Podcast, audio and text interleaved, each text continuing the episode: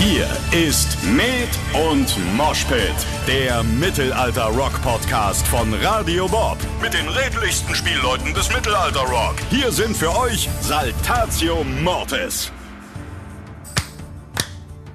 Unfassbar tight, wie immer. Ich bin nichts anderes von euch gewohnt. Das dachte ich mir. So, dann habe ich nämlich auch einen entsprechenden Pegel, mit dem ich arbeiten kann. Und wer Spielmann ist, der weiß genau, wovon jetzt die Rede war. Ganz genau.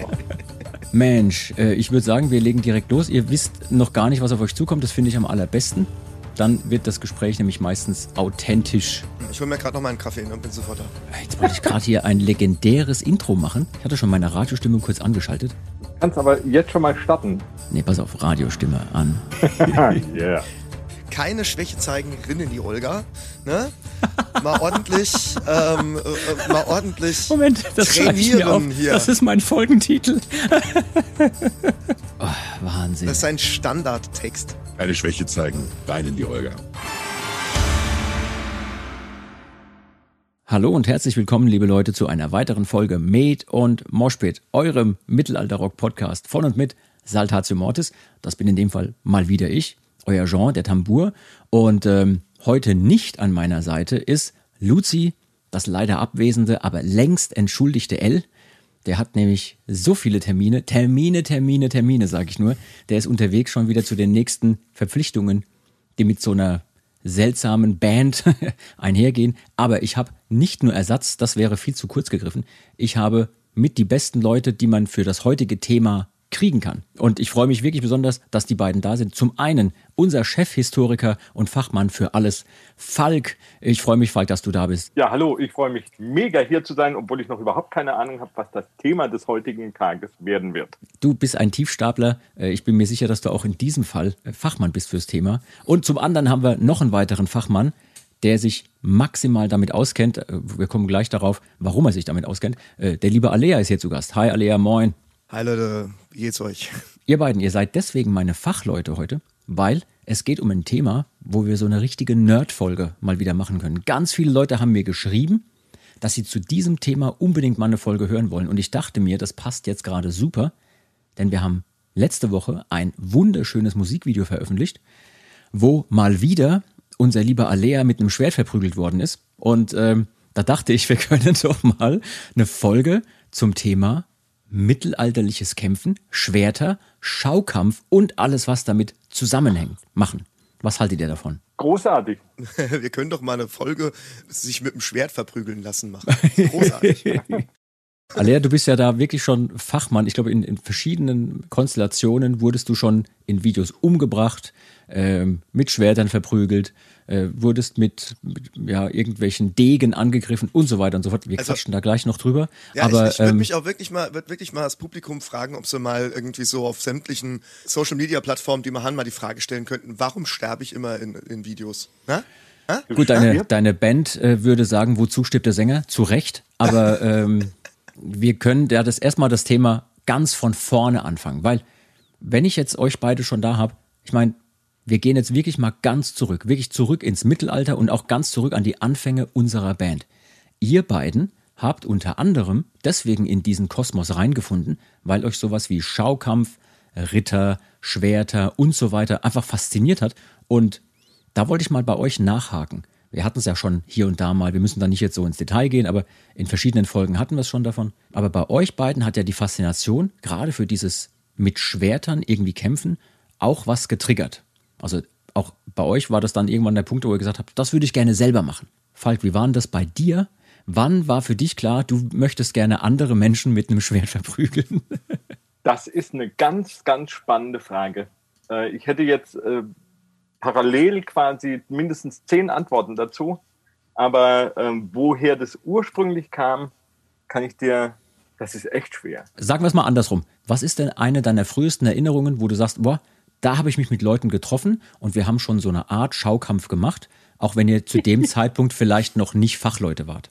Also ähm, da muss ich tatsächlich ein bisschen ausholen. Ich glaube, ich gehöre zu diesen Kindern, die ähm, von ihren Eltern dankenswerterweise eine Plastikrüstung zu Fasching mal geschenkt bekommen haben. Also die Ritterrüstung. Und ich war als Kind unfassbarer Fan von allen Arten von Ritterfilmen und von Mantel- und Degenfilmen. Also Errol Flynn war mein großer Held. Wer Errol Flynn nicht kennt, dem ist echt was entgangen. Und ähm, ein Mantel- und Degenfechter par excellence. Der Robin Hood schlechthin. Also ganz großartiger Schauspieler, äh, toller Fechter äh, mit tollen Choreografien für Kämpfen. Und ich war parallel damals äh, in der, ja, es gab sowas, äh, die Teestube der, äh, der evangelischen Kirche in meiner Heimat, in meinem Heimatort. Da, Moment, und Moment, dort Moment, habt ihr Moment. mit Schwertern rum. Ja, ja, ja, ja. Das kam daher, dass wir dort einmal die Woche einen Eastern-Abend machten. Also Eastern sind so Kung-Fu-Filme. Ach, anstatt Western? Ja, ne? Eastern. Eastern, ja, alles klar. Genau, verstanden. haben wir einen Eastern-Abend gemacht. Und da wurden alle möglichen äh, Kung-Fu-Filme äh, gezeigt, von Drunken Master rauf und runter, über die Bronzekammern der Shaolin, über der Mann mit der Tigerklaue und so weiter. Also alles Mögliche. Und was mir da angetan hat, waren ganz klar äh, diese asiatischen Waffen. Mhm. Die haben mich einfach mega begeistert, die Art, sich da äh, dazu zu bewegen. Und so habe ich irgendwann dann angefangen, eine Art Kung-Fu-Waffentechniken zu lernen. In Karlsruhe, äh, im Karate Club Karlsruhe beim Andreas Garski, der heute noch Kung-Fu-Trainer in Karlsruhe ist, habe ich mit Kobagatao und Eskrima angefangen. Und Eskrima ist, ähm, das sind Holzstöcke. Man hat zwei kurze Holzstöcke, mit denen man sich verprügelt. Und äh, Kobagatao alle möglichen Waffentechniken, die man sich vorstellen kann. Kleiner Exkurs, wer zum Beispiel Rambo 3 gesehen hat, ne? eine der Intro-Szenen, da sieht man, wie Eskrima wirklich gut funktioniert. Aber äh, gerne weiter im Text. Ja, und dann hat sich das irgendwie verselbstständigt und entwickelt, dass ich zufälligerweise dann ähm, über die SCA gestolpert bin. Und die SCA, also ich spreche es mal schon amerikanisch aus, das ist die Society for Creative Anachronism. Das ist ein amerikanischer Mittelalterverein. Und diese wunderbaren Leute haben schon in den 70er Jahren, 60er, 70er Jahren ähm, Ritterfeste in Amerika veranstaltet mhm, mh. Und haben sich dabei mit Rattanschwertern verprügelt. Ja, okay. Und haben da in diesem Rahmen ähm, Kampftechniken wieder reaktiviert, die schon längst vergessen waren. Zusätzlich habe ich äh, im Rahmen meines äh, Geschichtsstudiums zu dieser Zeit auch mich äh, mit äh, den historischen mittelalterlichen Fechtbüchern beschäftigt. Also Talhofers Fechtbuch war für mich so eine Art Bibel und da waren wir noch in dieser Situation, dass man sich überlegen musste, wie müssen denn die Bewegungen zu den Bildern in den Büchern sein. Mhm. Das alles wird dann zu einem riesigen Konglomerat. Dann gab es die Badischen Schwertspieler, ein Mittelalterverein, den ich mit aus der Taufe heben durfte. Dort haben wir SCA-Fechten gemacht. Dort auch Schaukampf für äh, Kramerzunft und Kurzweilen, Mittelaltermärkte, auf denen wir auftraten. Und ähm, da bin ich mit Lasterbike dann Schaukämpfer geworden. Und Super. als solcher dann weiter zum äh, MPS gezogen, wo wir dann für die damalige Rittergruppe, äh, Turnierrittergruppe, die dort aktiv war, dann im quasi Nebenseitprogramm zu den Tjosten äh, Fußkämpfer waren. Super spannend. Also gerade die historische Komponente, da wollen wir äh, gleich noch ein bisschen mit dir quatschen, weil alles, was so mit Tjost und Klopffechten und äh, irgendwelchen, ja, allen möglichen Dingen zu tun hat, möchte ich gerne mit dir noch besprechen. Ähm, können wir ganz kurz dann einen Exkurs machen in wirklich die Historie, also das echte Mittelalter. Ähm, Alea, aber ich wollte dir noch die Chance geben, ein bisschen zu erzählen, wie hat das denn bei dir angefangen? Ich meine, du hast natürlich auch mittlerweile einen großen Hintergrund in fernöstlicher Kampfkunst. Du hast da ganz, ganz viel gemacht und gelernt. Bist da auch mit Sicherheit ein guter Ansprechpartner für. Aber ich nehme an, das hat ursprünglich ganz anders angefangen. Ganz anders würde ich jetzt nicht mal sagen. Also der, bis auf, dass es nicht die christliche Teestube war, hm, sondern irgendwie. Bester das, Teil der Geschichte, jetzt schon. Das, bester Teil.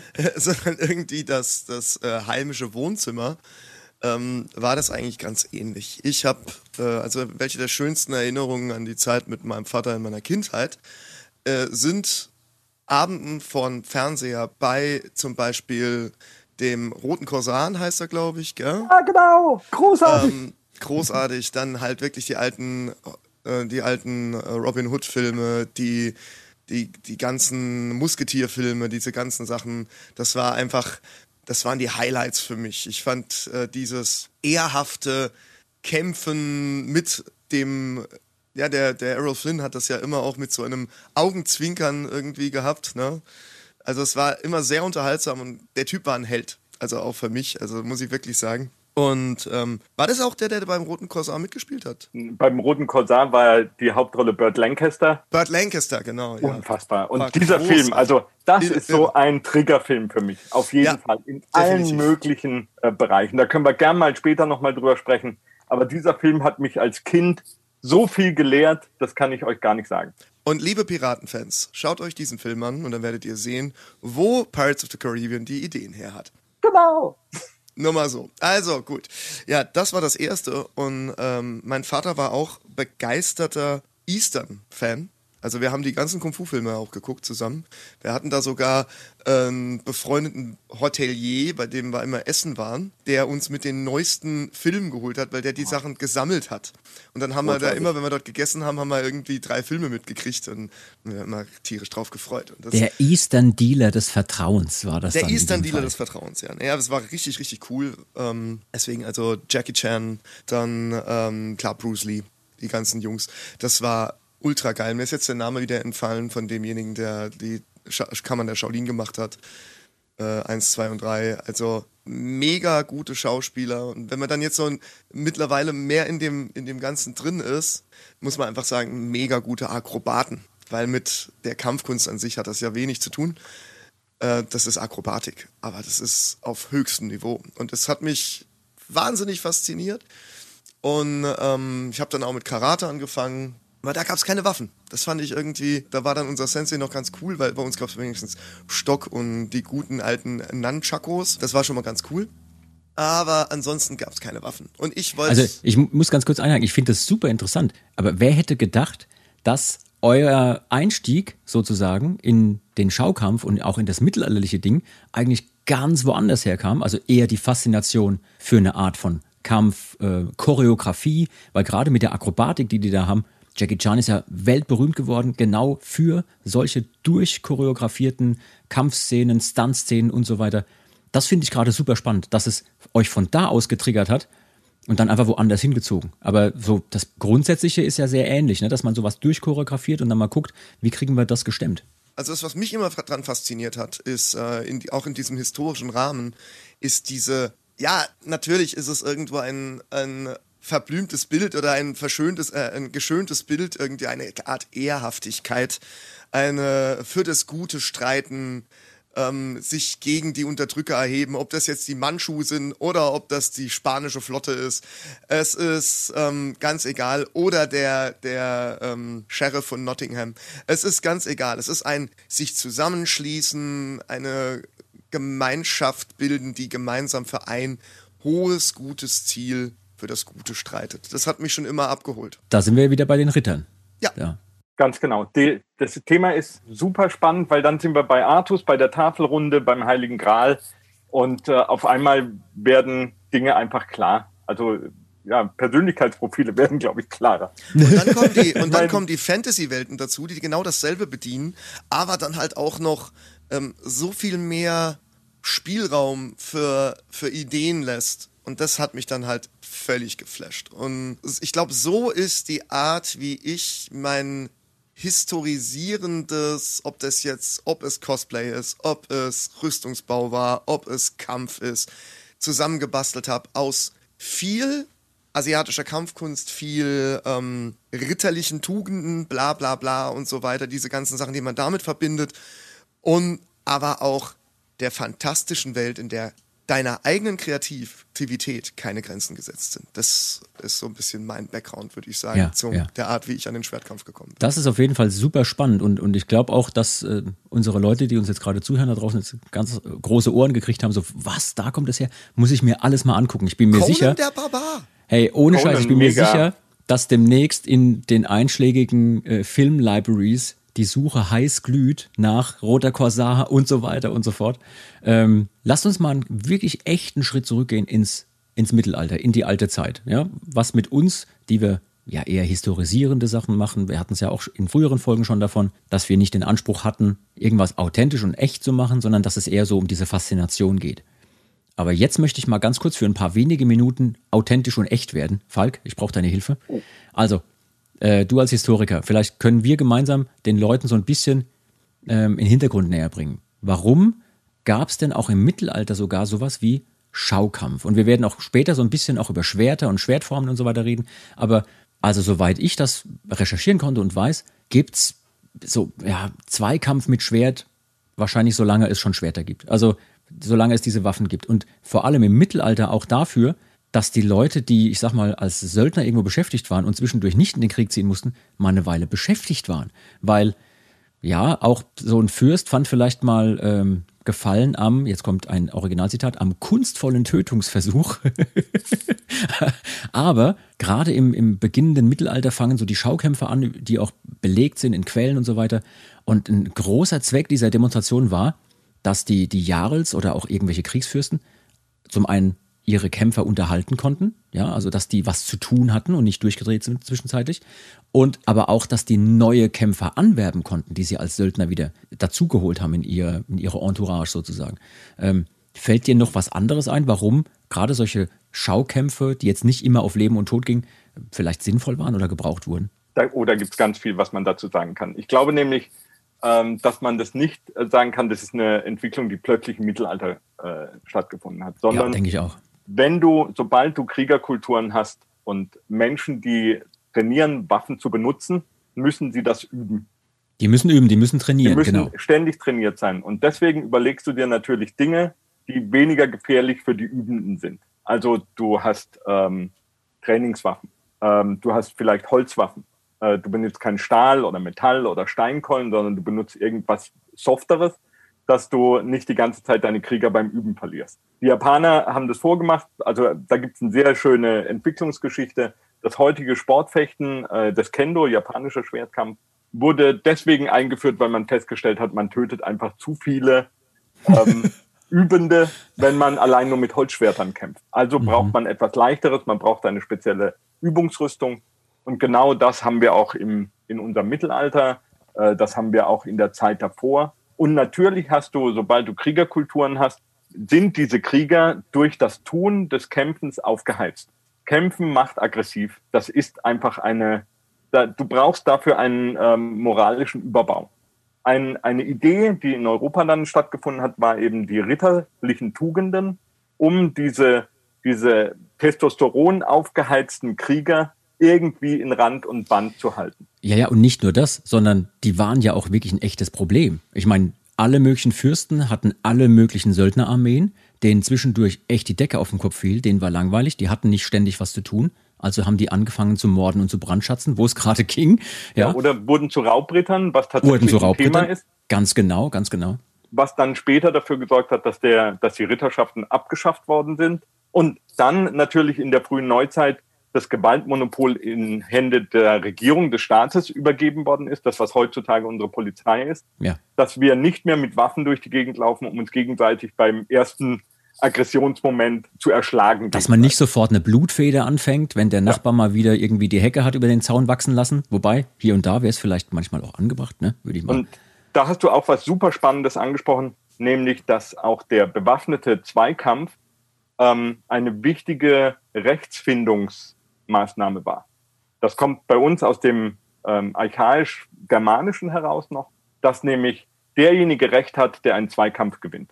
Ja, ich denke, dass das sogar irgendwie mit diesen Holmgang-Systemen irgendwie gleichkommt. Ja, ne? Das ist eben im, Nord ja im, Norden, genau. Holmgang, hier ähm, Zweikampf, äh, Richter, juristischer Zweikampf, dass du Kämpfer für dich äh, in den Kampf schicken kannst, äh, wählen kannst oder selber kämpfst teilweise mit äh, erheblichen Einschränkungen, äh, um äh, zum Beispiel Männer gegen Frauen auszugleichen. Also da haben auch juristisch Männer gegen Frauen gekämpft. Das ja. heißt, der Mann musste dann in einem Fass stehen äh, und durfte kämpfen, während die Frau außen rumrennen konnte. Also ganz absurde Szenen. Sind wir mal ganz kurz froh, dass äh, beim Video zu My Mother Told Me der Alea nicht in einem Fass stehen musste. Aber liebe Leute, wenn ihr mal sehen wollt, wie so ein Holmgang äh, künstlerisch dargestellt ist, ne? also wir haben da keinen Anspruch auf äh, Echtheit. Aber wenn ihr das mal sehen wollt, wie sowas hätte aussehen können, schaut euch mal das Video an zu My Mother Told Me. Da ist ein sogenannter Holmgang zu sehen. Also für alle, die sich mal gefragt haben, was machen die denn da und so, genau das tun Und da geht es ja, Ähm, ging es ja nicht darum, den anderen zu töten, sondern es ging um die, das Vergießen des ersten Blutes. Also ein Kratzer Mhm. hat er gereicht. Das sind die verschiedenen Stufen der, ähm, also das erste Blut ist natürlich ein ganz spannendes Ding, tatsächlich aber auch bis zum Tod gibt es Mhm. auch solche Kämpfe. Aber wie gesagt, ich glaube, dass das alles, wie geht man mit Kämpfern, die nichts zu tun haben, um denen langweilig ist, das ist eine, eine Geschichte, wie beschäftigt man die? Und dann natürlich äh, wird Kampf auch ritualisiert. Also anstatt jetzt das Nachbardorf anzugreifen, sagt man, okay, es treffen sich zwei Kämpfer, weil wir wissen nicht mehr, wo die Grenze ist. Also kämpft es aus und dann versetzen wir den Grenzstein dahin, wo ihr wollt. Ja, zum Beispiel. Was, was ich total spannend finde, übrigens, ganz kurz, wir finden schon, wenn wir in die Historie gehen, in der altägyptischen Kunst Bilderszenen, auf denen Athleten beim Kämpfen zu sehen sind, mit Publikum. Na, und wir gehen mal davon aus, dass es solche Zweikämpfe und auch Mehrfachkämpfe wahrscheinlich schon gibt, solange es Menschen gibt, die miteinander kämpfen und vielleicht in der Gemeinschaft irgendwie leben. Äh, du hast aber eben, äh, Falk, was ganz Spannendes gesagt, und zwar auch dieses, ähm, dieses Ritualisierte, was es da drumherum so gibt, ne, mit, mit irgendwelchen Adligen, die dann auch was damit zu tun haben. Und hast vorhin einen Begriff genannt, den ich total spannend finde, den Tjost. Der Tiost. Und das kennen ja die meisten Leute. Gerade, ähm, ich war vor kurzem hier bei uns im Ort auf einem kleinen Mittelaltermarkt. Ich habe dir, glaube ich, sogar noch ein Video geschickt. Ja, ich fand es großartig. Ich mag Mittelaltermärkte. Da war ich ganz kurz zu Gast, habe es mir angeschaut, war nicht weit weg von äh, hier zu Hause, bin rübergelaufen, habe natürlich ein Met getrunken, wie sich das gehört. Und ähm, die haben dort getjostet und es war eine Truppe, die waren wirklich gut, die hatten nur wenig Platz, die sind aber wirklich im Vollgalopp mit Rüstung aufeinander zugeritten, hatten das Ganze auch in so eine Geschichte gepackt, hatten einen Erzähler dabei und natürlich gab es den, den Helden und den Bösewicht und so. Und die sind mit Vollgas aufeinander zugaloppiert und haben sich äh, die Lanzen um die Ohren gehauen, dass es gerade so gekracht hat. Das war richtig beeindruckend. Lass uns ganz kurz mal drüber quatschen. Das ist ja wahrscheinlich auch das Bild, was die meisten Leute im Kopf haben, wenn sie an Mittelaltermarkt denken und Ritter zu Pferde und so. Da rennen also irgendwelche Leute drauf aufeinander zu mit so einer Lanze und rammen sich das Ding aufs Schild und je größer die Splitter, umso besser. Ich hätte noch so, ne? einen ganz spannenden Fact zu dem Thema, was wir vorher hatten. Ja, dass wir den, wenn man den nämlich nachher so reinschmeißt, ist es so aus dem Kontext. Deswegen würde ich, bevor der, der, der Falk jetzt damit anfängt, ähm, noch ganz kurz reinmachen. Wisst ihr, wie in dem Krieg der drei Reiche, also wir reden hier von um 600 äh, äh, nach Christus in China, oder nee, vor Christus war das so, Ja, glaube ich. Sogar. ja. Genau, vor Christus, 600 vor Christus. Die Langeweile der Heere, die ja aus, was weiß ich, 5000, 10.000, 50.000 Leuten bestanden, wie da die Langeweile bekämpft wurde. Mit Fußball. Und zwar mit einem wirklich sehr nahen Variante des heutigen Fußball mit zwei Toren, einem Torwart rechts und links und zwei Teams, die gegeneinander Punkte holen. Das ist, ich war völlig erstaunt, als ich das im Kunsthistorischen Museum in Luoyang gesehen habe und dachte, was? Das Tor war nur sehr klein, aber es war ein Ball aus, ähm, aus glaub, Sch äh, Schafleder oder sowas. Und der war, war fester, weil mit Luft aufpumpen konntest du ihn anscheinend ja, ja, ja nicht, ne, ganz klar. Aber super spannend. Super spannend, auf jeden Fall. Wer hätte gedacht, ich meine, das ist jetzt auch wieder der Beweis, dass wir ein echter deutscher Podcast sind, weil wir haben es geschafft, von ähm, Mittelalter und Historie direkt zu Fußball überzuwechseln. Ja, aber ich fand das, ich fand das so Super irre, spannend. Großartig. Auf Das jeden ist Fall. wirklich ja. ein, weil ich meine, die Mayas hatten ja auch ein Ballspiel, Ja. Mhm. das aber komplett anders funktioniert wie, ähm, wie alles, was man sonst kennt. Aber dies, dieses klassische chinesische Fußball im Krieg war, glaube ich, sogar eine Erfindung von einem der Generäle dort. Und völlig irre. Lest mal drüber nach. Ich fand's Ja, mega Wahnsinn. spannend. Es gibt da aber auch noch einen, um das auch nochmal vielleicht abzurunden, wo man vielleicht gar nicht so drauf kommt, was eine der ältesten offiziellen ähm, Ereignisse des Krieg zur kriegerischen Ertüchtigung ist, ist Olympia. ja, ja, auf jeden Ähm, Fall. wir Klar, haben- bei den Griechen. Bei äh, Olympia geht es darum, in allererster Linie, dabei gab es halt kein Bobfahren oder, oder irgendwelche anderen Dinge, sondern da war die Ertüchtigung eines Hopliten, also eines griechischen Kriegers, das war das Ziel, das in einzelnen Disziplinen zu zeigen. Wie lang kann er marschieren, wie lang kann er in seiner vollen Rüstung rennen? Also die Laufdisziplinen wurden am, zum einen nackt ausgeführt und zum anderen in voller Rüstung. Dann Speerwerfen, äh, Diskuswerfen, also das Werfen von schweren Dingen auf den Gegner. Diese ganzen Geschichten, Olympia ist eine, ein, ein sich messen oder Pankration, also Kampf, äh, Faustkampf, ähm, ist ein sich messen von Kriegern äh, in nicht kriegerischen Zeiten. Sehr spannende Geschichte. Ja, und Total. jetzt zurück zum Tjost. Ähm, oh ja, zurück zum Tjost. Also ich finde das immer wieder super beeindruckend, wenn da Leute aufeinander zureiten ja. und, und sich da diese Lanzen um die Ohren hauen. Und ähm, vielleicht können wir ganz kurz auch mit so einem ähm, Mysterium aufräumen. Es ging beim Tjost ja meistens nicht darum, den anderen wirklich umzubringen oder ihn mit der Lanze zu treffen, sondern es ging eigentlich genau darum, mit der Lanze das Schild zu treffen und auch die Lanze zu zerstören. Ja. Vielleicht kannst du da bei den Leuten mal so ein bisschen einen Fakt-Check machen oder einen Mythbuster, wie das so schön neudeutsch heißt. Also, das, was wir als Tjost heutzutage kennen, ist eine Erscheinung des schon späten Mittelalters ja. und quasi schon der, ich würde mal fast schon sagen, frühen Neuzeit. Wir haben es hier. Ab dem circa 16. Jahrhundert kann man sagen. Tritt der ja, Tjost auf. Oder ja. ähm, hier, äh, wir haben es noch mit äh, Maximilian zu tun, Kaiser Maximilian, den letzten Ritter, der die größten und tollsten, also beispielsweise ähm, äh, Turniere hat durchführen lassen. Landshuter Fürstenhochzeit, eines dieser großen, fantastischen, wochenlangen Turniere, wird heute immer noch gefeiert. Und wenn ihr die Fürstenhochzeit sehen wollt, guckt sie euch an. Die findet alle fünf Jahre statt. Äh, das ist ein großartiges historisches Event ähm, Bezug nehmend auf diese, diese tatsächliche Fürstenhochzeit, äh, wo echt getjostet wird. Also da seht ihr noch die richtig traditionelle Tjost-Version. Äh, das bedeutet, es geht, es gibt verschiedenste Disziplinen in verschiedenen Stärkegraden, von leichtem Tjost, fast ohne Rüstung, bis zu dem schweren, gepanzerten Tjost, wie man es so kennt, mit Vollstahl und fest installierter Lanze. Ja, man sagt dann auch, ähm, das ist das schwere Rennzeug, was genau, die dann auch schweres tragen, Rennzeug, ja? genau. Und da geht es darum, äh, die Lanze äh, gekonnt zu zersplittern. Ja. Ähm, den Ritter im schweren Rennzeug konntest du nicht aus dem Sattel heben. Der war so fest am Pferd verschnallt, dass da fast nichts passieren konnte. Außer stell mir das gerade vor. Ich stell mir das gerade vor, wenn, wenn dann so einer so richtig, was weiß denn ich, so ein, so ein Hulk ja.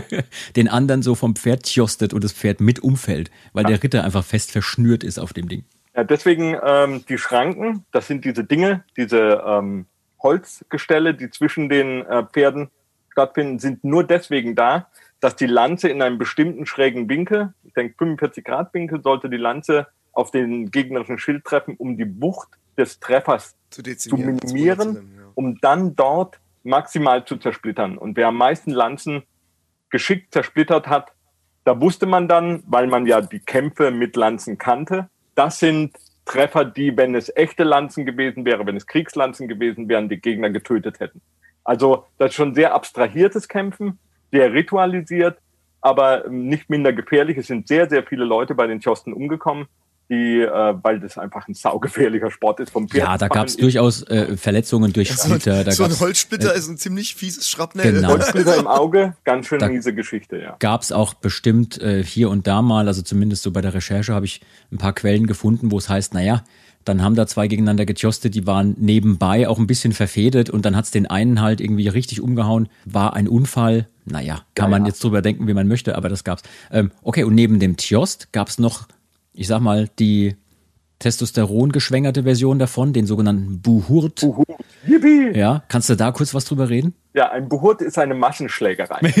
äh, das bedeutet, da sind äh, zwei Teams mit Pferden auf einem sehr großen Feld und es geht darum, mit entweder Säcken oder Holzkeulen mhm. ähm, die anderen vom Pferd runterzuhauen. Ja, da also, waren teilweise 20 oder weitaus mehr als das äh, Ritter. Also ganz genau. Äh, große Mengen Reiter und daher geht es halt darum, das ist wie so dieses, was du heute noch äh, beispielsweise äh, in der Mongolei findest, die Reiterspiele. Da geht es darum, reiterliche Geschicklichkeit zu beweisen, auf dem Pferd zu bleiben und in äh, Gruppen zu agieren. Das ist wahrscheinlich die Vorstufe des heutigen Polo. ja, in der Tat. Polo ist tatsächlich ähm, für meiner Meinung nach äh, kommt zwar, äh, ist keine europäische Erfindung, kommt aus äh, Vorderasien oder äh, aus ja, Asien. Sieht sehr nach dem mongolischen Spiel eigentlich auch aus. Ja, ne? genau. Und ähm, aber das ist auch ein Kampfspiel, um Reiter zu trainieren und Sag trainiert mal, zu ähm, Ich weiß es jetzt nicht genau, weil ich mich damit nicht beschäftigt habe, aber ist die mongolische Variante nicht mit einem Schaf? Du hast diese, diese Schaf, äh, Schaffell ins Ziel bringen, also nein, diese Schaf ins Ziel bringen. Genau, man muss ein, ähm, ein totes Schaf irgendwie äh, ins Ziel bringen, soweit ich das, ja, soweit ich mich da richtig erinnere, was ich da schon gesehen habe an Videos und Bildern. Auch interessant. Aber ähm, also wir haben diese, diese Massenschlägerei, Buhurt, wir haben den vornehmen Tjost, wir haben Schaukampf von normalen Kämpfern, Söldnern etc. und so weiter. Und ich habe vorhin einen Begriff genannt, wo äh, Falk zu Recht ein bisschen gelacht hat, das sogenannte Klopffechten. Ähm, Klopffechten kommt auch im Spätmittelalter vor. Da muss man sich vorstellen, da gab es ja auch verschiedene Fechtschulen, ja, die dann teilweise mit ihren Fechtmeistern gegeneinander angetreten sind. Und vor allem die Schüler aus diesen Fechtschulen mussten gegeneinander antreten und meistens auch ohne feste äh, Abfolge, ohne Choreografie. Äh, es wurde mit stumpfen Schwertern gefochten und ähm, wird zum Beispiel in manchen Fechtbüchern, wie zum Beispiel, ne, Falk, was für dich, von Meister Leckküchner und Talhofer, äh, da sind mhm. besondere Techniken beschrieben, wie man auch nur beim Klopffechten eigentlich miteinander kämpfen soll, da sie für den Ernstfall zu umständlich seien, diese Techniken, ja. und deswegen auch zu gefährlich. Also nur jemand, das, Alea, das kennst du wahrscheinlich auch, wenn du mit jemandem, der in Kung Fu richtig gut trainiert ist, wenn du mit so jemandem ein, eine Art Sparring machst, das ist wunderbar, das geht meistens auch sehr, sehr gut. Jetzt stell dir vor, du müsstest mit jemandem Sparring machen, der da keine Ahnung hat und irgendwelche unvorhergesehenen Querschläger macht, da kann man sich verletzen. Ja, und man sagt ja auch, die meisten Verletzungen passieren eigentlich eher mit untrainierten Leuten und nicht mit den Top Ausgebildeten. Hattet ihr beiden schon mal was vom Klopffechten gehört? Mm, ich hatte vom Klopffechten noch nichts gehört. Ähm, nee, an soll, an, als Begriff kenne ich ihn leider nicht, aber ähm, wird irgendeine Art des Übungsfechtens gewesen sein? Ja, auf jeden Fall. Also ich könnte mir das so vorstellen, weil du hast eben gerade gesagt, so im Sparring mit dem Kung Fu. Also klassisches Kung Fu in einem Sparring würde nicht stattfinden. Muss ich jetzt einfach mal so sagen. Und da, das würde nämlich sonst eine Art Klopffechten sein. Das wäre eine, ja klar, das wäre eine, eine, ähm, in dem heutigen Kung Fu, was man auch als Wushu bezeichnet, weil sehr viele akrobatische Elemente drin sind, wo sehr viel sehr schöne Bewegungen drin sind und so weiter. Große, tiefe Stände und so Zeugs. Was macht in einem Kampf keinen Sinn? Wenn ich sowas mit jemandem zusammen mache, dann wird es Partnerform oder sowas in der Art und nach sowas klingt für mich jetzt das Klopffechten. Das ist so eine Art, also keine festgelegte Choreografie, sondern die haben da ihre äh, wirklich auch ja, sehr komplizierten Techniken dann angewendet. Da ging es eher um zur Schaustellung ähm, der körperlichen Fähigkeit. Eigenen, genau, der Fähigkeiten ja. des eigenen Ausbildungsgrads, mhm. damit die verschiedenen Meister der Fechtschulen sich dann da auch gegenseitig messen konnten. Und okay, und heute haben wir natürlich im Schaukampf eine ganz andere Ecke. Da gibt es Leute, die sind wirklich top ausgebildet, die haben das auch wirklich gelernt. Da gibt es Leute, die machen das nur, ich, also nur in Anführungszeichen hobbymäßig. Ne? Und wir hatten ja da auch hier und da schon unsere Berührungspunkte. Ich erinnere mich an den Dreh zu Früher war alles besser. Und wir hatten einen Tag, wo wir im Vorfeld des Drehs so ein bisschen Fechtunterricht bekommen haben. Und ich erinnere mich, wie schwer das war. Also man sieht das so und denkt, naja, so ein bisschen hier rumfuchteln mit einem Degen, aber überhaupt nicht. Das war super schwer, die Bewegungen hinzukriegen. Nicht nur das, nach zehn Minuten fiel einem der Arm ab, ja, weil man das nicht gewohnt war, in so einem Stand zu stehen, mit dem Degen nach vorne und so weiter. Welche Erfahrungen habt ihr denn gemacht, als ihr losgelegt habt? Mal auch, jetzt sei es mit einem stumpfen Schwert, mit einem Rattanschwert oder was auch immer. Äh, Falk, du hast es vorhin erwähnt. Welche Erfahrungen habt ihr gemacht, als es dann losging? bei mir war die Faszination so groß, dass mir jegliche Anstrengung egal war. Also ich, ja, das ist so. Ich bin, ich bin da mit 17 rein, äh, hier bei der Legende in, in Kaiserslautern, bei dem äh, Mittelalterverein, den es mittlerweile leider nicht mehr gibt, weil einfach, ja, wie in den meisten Vereinen, man kriegt keinen Nachwuchs mehr. Der Nachwuchs fehlt, ja, genau. Ja. Und ähm, da haben wir angefangen, Rüstungen zu bauen und dann haben wir auch angefangen, irgendwie zu gucken, dass du ein Schwert hast, das was taucht. Und da habe ich dann irgendwie meine mein äh, Federstahlschwert, das ich jetzt auch bei Pr äh, Pray to the Hunter irgendwie geführt habe, das habe ich da gekauft. Also das Ding ist irgendwie 24, 25 Jahre alt und sieht auch sehr zerklopft aus, weil es hat sehr viel Leid erfahren. Also darüber werden wir nachher auf jeden Fall noch reden, weil wir haben ja hier noch einen Stargast, der nachher dazu kommt, wo wir ein bisschen darüber reden können, wie das so ist, sich mit Schwertern zu vermöbeln. Weil ähm, es ist äh, es ist einfach du bist so fasziniert auf einmal von dieser Sache. Du hast eine Rüstung selbst gebaut, eine Kettenrüstung selbst gebaut. Du hast einen Gambeson mit Freunden drunter genäht, dass du auch safe bist unter der Kettenrüstung. Weil es gibt nichts Dümmeres, wie einfach nur eine Kettenrüstung anzuziehen, ohne einen Lederwams. Und das haben wir schon oft drunter. genug gesehen auf Mittelaltermärkten, wenn wir unterwegs waren, dass Leute das Kettenhemd auf der blanken Haut getragen haben. Ja. Also erstens, wenn man in der Hitze einpennt, das ist mir passiert, es tut mir leid, ich war betrunken. Es und ich fand es irgendwie cool, nur das Kettenhemd anzuziehen, weil man dann so im Lager rumliegt. Dann hat man äh, schuppenförmige Verbrennungen auf dem gesamten Körper. Ist nicht schön. Okay. Daher kommt, daher für alle Verschwörungstheoretiker, daher kommt auch die Legende der Echsenmenschen. Haben mich irgendwie besoffen auf dem, auf dem Altstadtfest in Kaiserslautern gesehen, alles klar. Und da lag einer, ganz rot und mit Schuppen. Ja, ja, genau. nee, und ähm, man hat dieses ganze Zeug gebaut. Und dann fängt man an, also man hat die ganze Zeit mit Stöcken geübt und so weiter. Und dann fängt man an, das erste Mal mit einem, mit einem Stahl in der Hand irgendwie zu arbeiten. Und das ist wahnsinnig. Also wir hatten da dann jemanden, der so ein bisschen Ausbilder war und der hat mit uns Schindluder getrieben. Also er hat wirklich mit uns Schindluder getrieben. Also der hat dann irgendwie gesagt, so, jetzt habt ihr das Kettenhemd, ihr 14 Kilo, jetzt gehen wir damit joggen, ne? Irgendwie. Wow. Das war natürlich völliger Wahnsinn, aber ich habe das gemacht. Das war so, ich mein, wenn ich in der Kampfkunstschule drin bin, dann volles Brett oder gar nicht. Ja. Und das ist genau das Gleiche. Es ist eine Kampfkunst. Und so sollte man es sehen. Der Schaukampf ist eine Kampfkunst. Und da finde ich den gleichen Ansatz wichtig, dass, damit übergebe ich dann auch an Falk, wie äh, mir die guten Meister, die ich in meinem Leben getroffen habe, beim Kung Fu, beim Tai Chi, bei allem Möglichen, was ich gemacht habe, gesagt haben, heute zeige ich dir meine Form und in zwei Wochen zeigst du mir deine. Denn dein eigener Körper verändert die Bewegung, so dass sie für dich natürlich ist.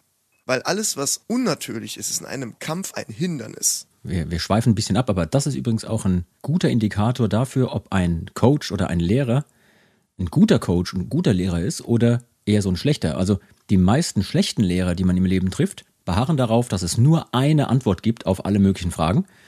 Und die Guten, die stellen fest, hey, jeder von uns ist anders und äh, du wirst das, was wir jetzt gerade hier machen, vielleicht auf eine andere Art und Weise umsetzen wie er selbst oder ich, mein, ich selbst. Ich, ich bin der Meinung, es gibt ein paar unumstößliche Grundregeln, egal was du lernst und egal was du trainierst und wie, weil sonst verletzt du dich einfach selbst. Ja, das ist klar. Aber in der kompletten Ausführung ist es ab und zu mal schlau, auf seinen Körper zu hören. Ja. Ähm, apropos auf den Körper hören. Falk, als du losgelegt hast, wie lange hat dir dein Arm am Anfang wehgetan? So Muskelkater, nachdem du das erste Training hinter dir hattest? Also, ich erinnere mich sehr, sehr gut an meinen, äh, also dazu muss ich kurz ein, eingrenzen. Ich mache sehr gern Kendo. Ich mhm. liebe Kendo. Das ist ein fantastischer Sport. Im Moment komme ich leider nicht dazu, deswegen mache ich mehr Sportfechten. Aber Kendo ist so, ich erinnere mich da an meine erste, an meinen ersten Moment, als ich Rüstung tragen durfte. Das heißt, du wirst ja vorbereitet, du trainierst zunächst ohne Rüstung, ähm, einfach nur die Bewegung. Und dann, wenn du, da wurde mir geraten, ist vorher nicht sehr schwer, äh, guck, oh, oh. dass du, äh, ja, das, weil es sehr anstrengend ist und weil man, wie Alea das gesagt hat, in dem Moment völlig vergisst, was man tut. Man ist wirklich so unter Strom, Adrenalin, dass man nicht mitbekommt, welche Art von Bewegungen man jetzt tatsächlich tut. Man übertreibt mit allem und explodiert aus sich raus. Deswegen trainiert man ja auch so intensiv die einzelnen Bewegungen immer und immer wieder, dass sie in dem Fall Automatismen werden äh, und man nicht mehr drüber nachdenken muss, was man tut. Und ich war, ich war einfach nur tot. Also ich war am nächsten Tag konnte ich mich nicht mehr bewegen. Wow. Ich war völlig ausgeschaltet und es war, glaube ich, eines der tollsten Erlebnisse überhaupt. Nur um dann festzustellen, dass es dann auch, wenn der Lehrer anfängt zurückzuhauen, ganz schön heftig werden kann.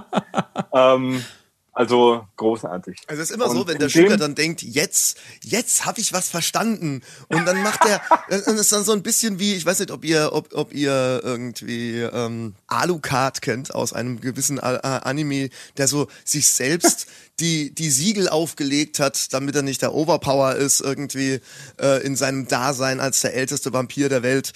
Und dann so sagt so, oh, das ist gerade ein spannender Gegner, ich mach mal Level 2 auf. Und wenn das mit deinem Meister passiert, dann tut's weh. das ist einfach, die, die Jungs sind nicht umsonst Meister und haben ihre Darngrade und so weiter. Ich kann übrigens nicht behaupten, dass ich irgendetwas von dem verstanden hätte, was Alia gerade erzählt hat, aber ist egal. Äh, lasst uns mal noch ein bisschen äh, weiter quatschen. Und zwar hatten wir es über ähm, Trainingswaffen und dies und jenes. Lasst uns mal über das Ding an sich reden. Das Schwert. Das, was alle Jungs haben wollen, wenn sie auf dem Mittelaltermarkt rumrennen auch als ich jetzt da drüben war, ich habe mir jetzt selber keins gekauft, aber ich habe ganz, ganz viele Jungs gesehen, ganz viele Kinder gesehen, die da mit einem Holzschwert und einem äh, Kunststoffschwert rumgelaufen sind und das natürlich auch entsprechend toll finden. Ich bin mir sicher, auch ich hatte in meiner Kindheit mindestens eine Spielzeugritterrüstung und mindestens ein Spielzeugschwert, auch wenn ich es nicht mehr ganz genau weiß, aber ich gehe einfach mal davon aus. Das Schwert ist natürlich auch so ein besonderes Ding aus heutiger Sicht. Ne? Zum einen, ja klar, war es eine Waffe, aber es ist ja auch eine Art von Machtsymbol und ein Statussymbol. Und klar, es ist auch so eine, so eine Waffe, die für den Nahkampf gedacht war, Mensch gegen Mensch. Aber es war ja auch immer eine handwerkliche Herausforderung, ein richtig gutes Schwert herzustellen. Sei es noch zu uralten Zeiten, aber dann auch vor allem in der Mittelalterzeit und so.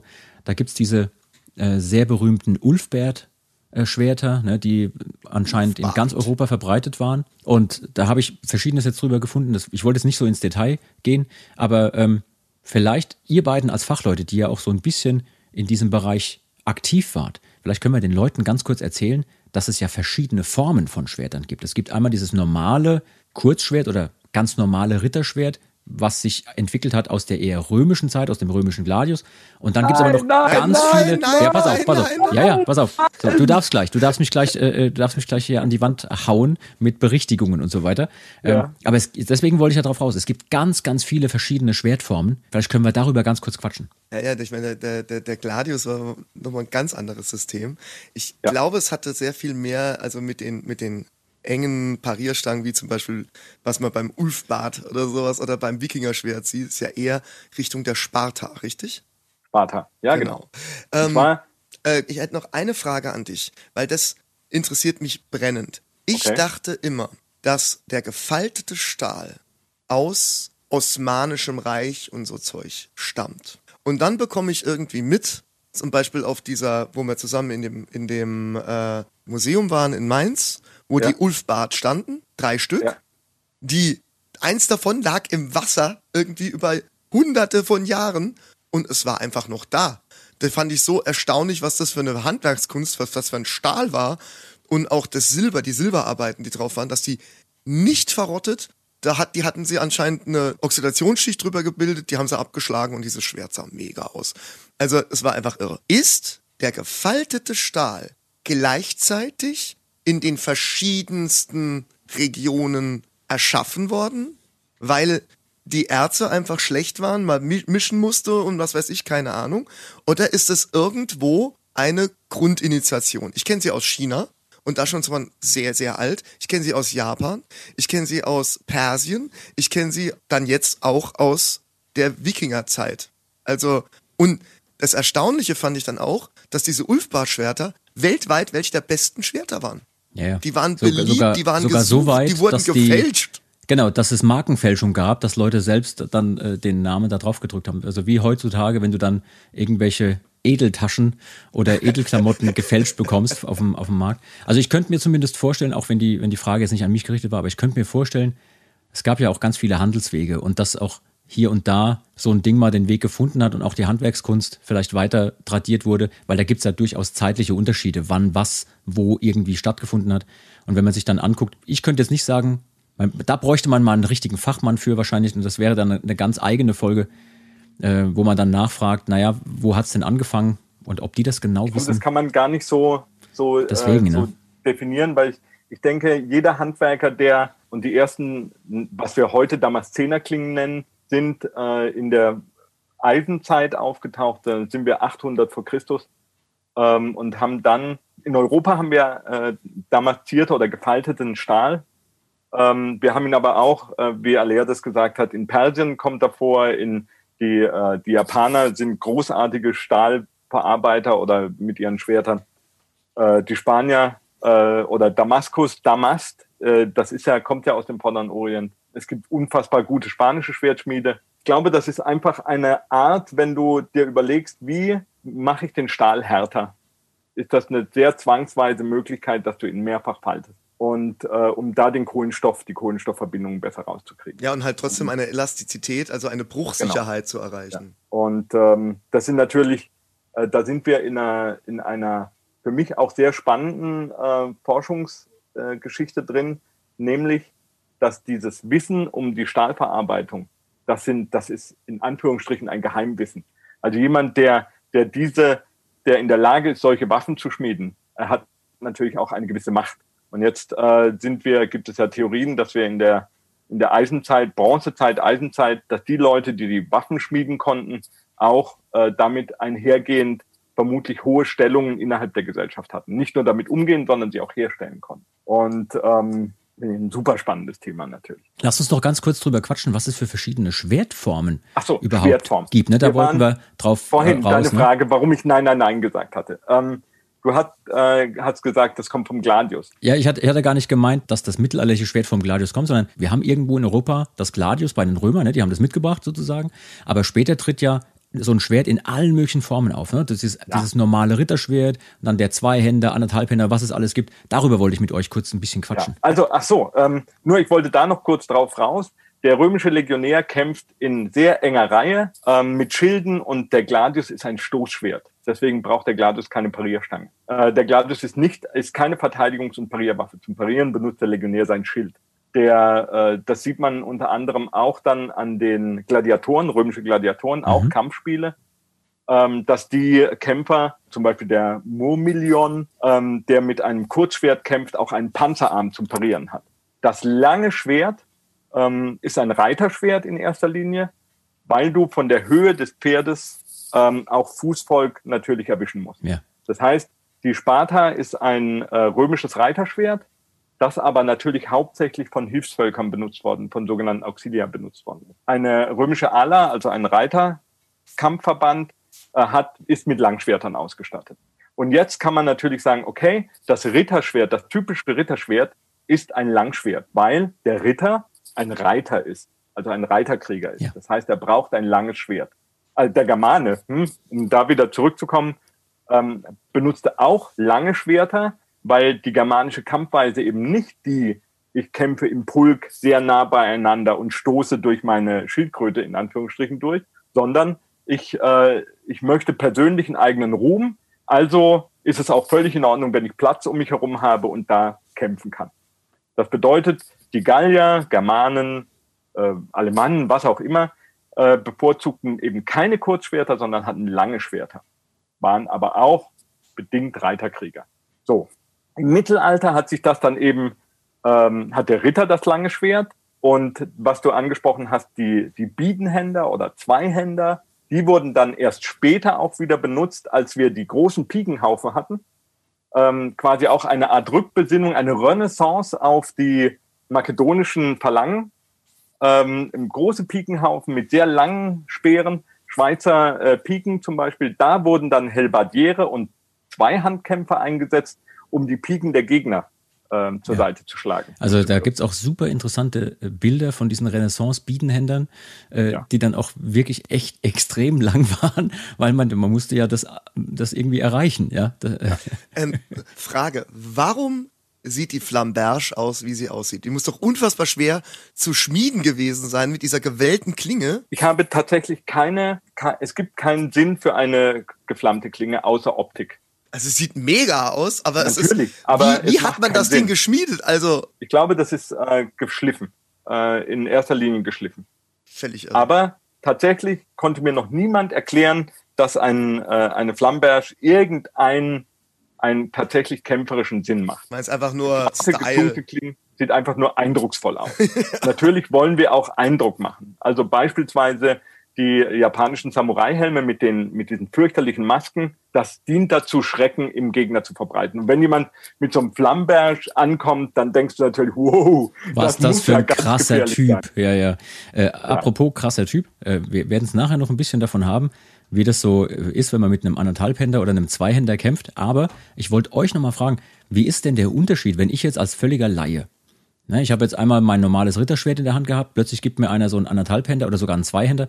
Was muss ich denn da anders machen? Wie wird denn da anders gekämpft? Also ähm, ich kann es nur aus meiner Wahrnehmung nehmen. Wenn ich ein Kurzschwert nehme, also dann nutze ich ein Schild und dieses Kurzschwert. Ja. Das ist mein Ding, wie ich es gelernt habe.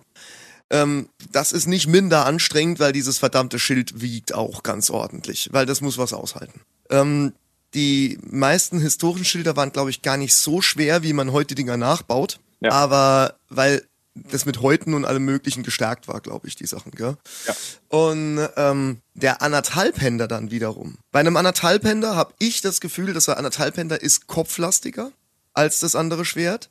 Ich führe ihn stellenweise, wenn ich ihn wirklich im Schwung habe, wie eine Axt, weil ich nämlich nicht stoppen kann. Ja. Mit dem Kurzschwert steche ich mehr pariere nicht, guck, dass ich meine Treffer setze. Zum Parieren habe ich mein Schild.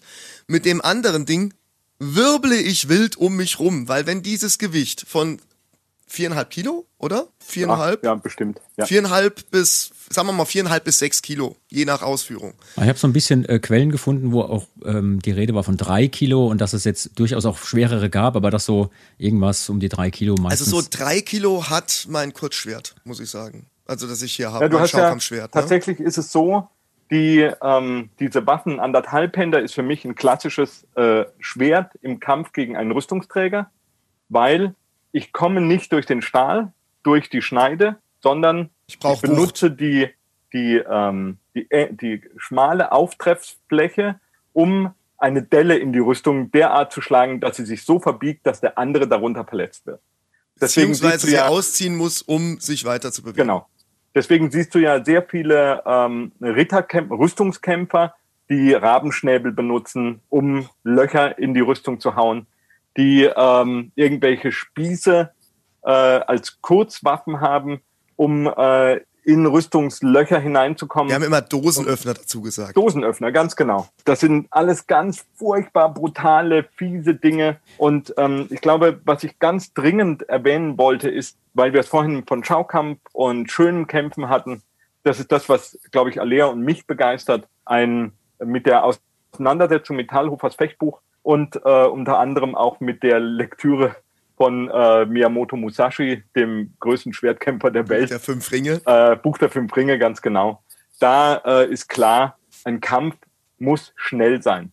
Äh, ein echter Kampf geht schnell zu Ende. Mhm. Und du trainierst nur das maximal schnelle Töten.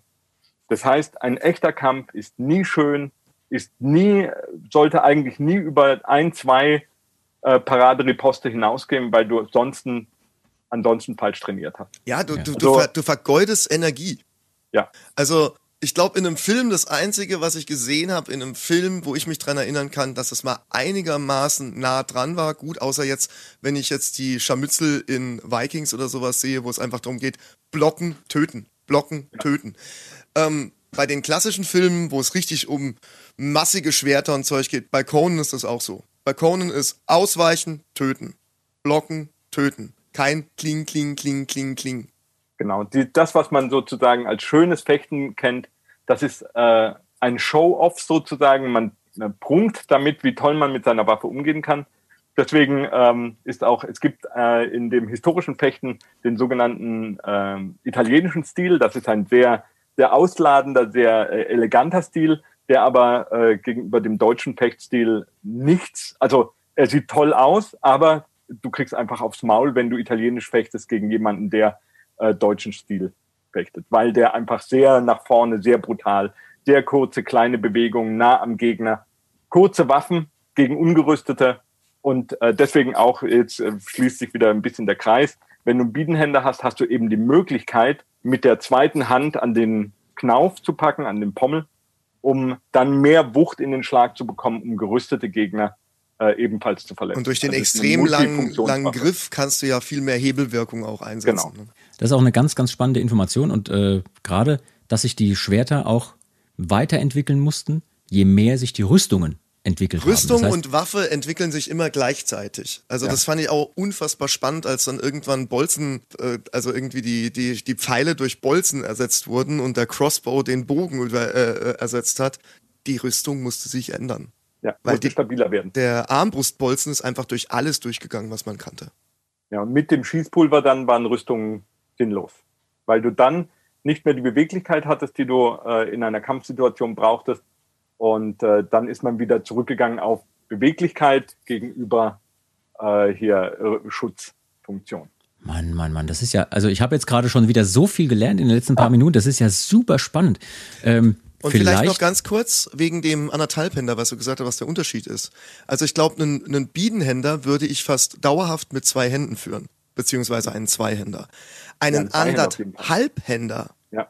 führst du eigentlich mit der gleichen Hand wie das Kurzschwert. Aber bei einigen Paraden, bei Richtungswechseln, wenn dieses Gewicht, was es einfach hat, wenn du mit Schwung arbeitest, weil wie gesagt, also alle, die ich kannte, äh, die wirklich zum Kämpfen angefertigt wurden, sind ein bisschen kopflastiger.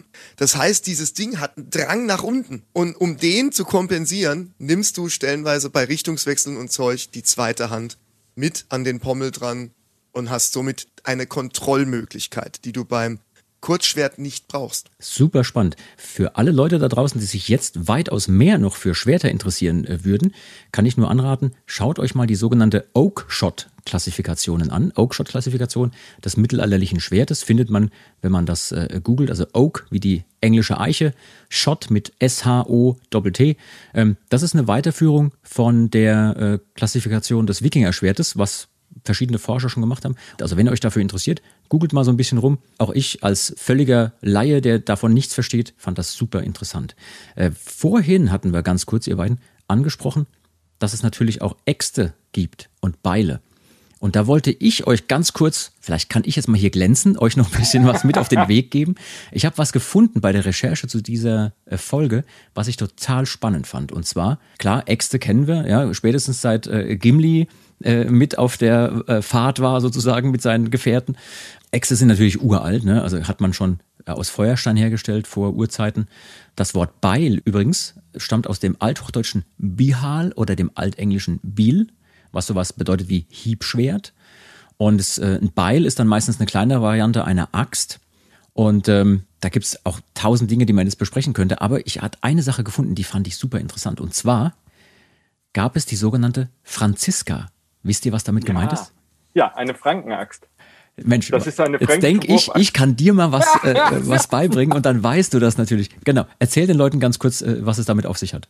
Also die Franziska heißt deswegen Franziska, weil sie von den Franken ja. sehr gerne benutzt ja. worden ist. Das ist eine circa unterarmlange äh, Wurfaxt ähm, und äh, muss tatsächlich verheerend gewesen sein. Ja. Ähm, besteht aus einem Stahl- oder Eisenkopfstück und einem, wie gesagt, unterarmlangen Griff.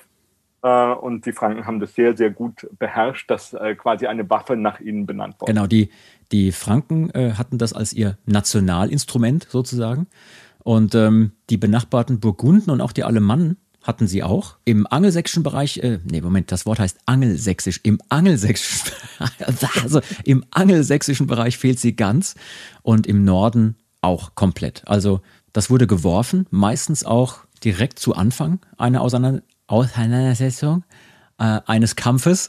Um die, um die Reihen zu lichten. Ganz genau. Also man hat wirklich auf ein Zeichen hin äh, gleichzeitig diese Wurfäxte geschleudert, diese Wurfbeile, die Franziska.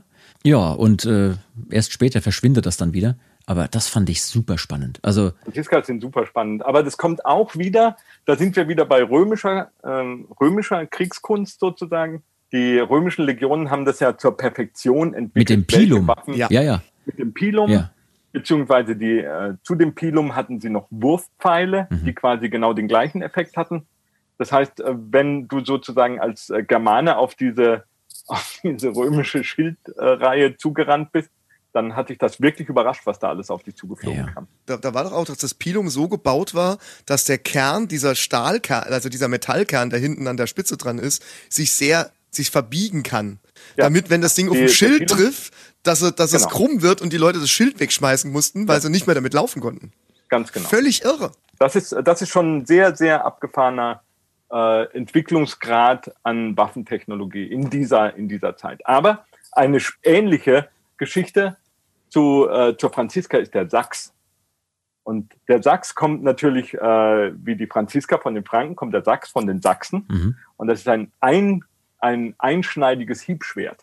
Mega spannend. Und das haben die Sachsen tatsächlich auch äh, in Perfektion äh, herstellen können und natürlich auch äh, damit umgehen können. Und es gibt wunderschöne Exemplare davon. Ja. Auch die Halterung hinten so quer an der Lende, an den Nieren, rechts, rechts ja. und links rüber, ist super schön. Ja. Aber vielleicht noch eine Sache. Ihr merkt jetzt so ein bisschen, wir sind schon, als gerade der Falk und ich, wir sind Blankwaffen begeistert, wir sind äh, Rüstungssystem be begeistert ganz wichtig, Leute.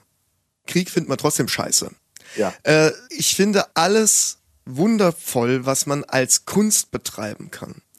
Und ich finde die direkte Auseinandersetzung, ein Sparring und sowas, ist für mich auch eine Kunst. Und es ist für mich ein Happening, das ich wahnsinnig gern mache.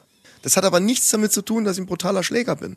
Das ist eigentlich eher das Gegenteil. Man merkt, man hat das System in sich, man möchte sich messen, man möchte dieses Zeug. Und dann baut man sich einen Rahmen, der sicher ist und der ja. mit Freunden zu teilen ist und danach geht man Bier trinken und dann ist die Welt in Ordnung und der Kopf frei und entspannt. Das, das finde ich einen super wichtigen Punkt und gerade, ich kann das total bestätigen, gerade ihr beiden, wenn man euch kennt, ihr seid mit die entspanntesten Zeitgenossen so neben, äh, neben der Bühne und drumrum, wenn es nicht gerade um irgendwie den Streit um das letzte Brötchen im Tourbus oder, oder die letzte Süßigkeit im Körbchen äh, im Backstage-Bereich geht. Nein, aber wirklich, ähm, ich finde auch das ein wichtiger Punkt und sehr, sehr gut, dass du das nochmal angesprochen hast.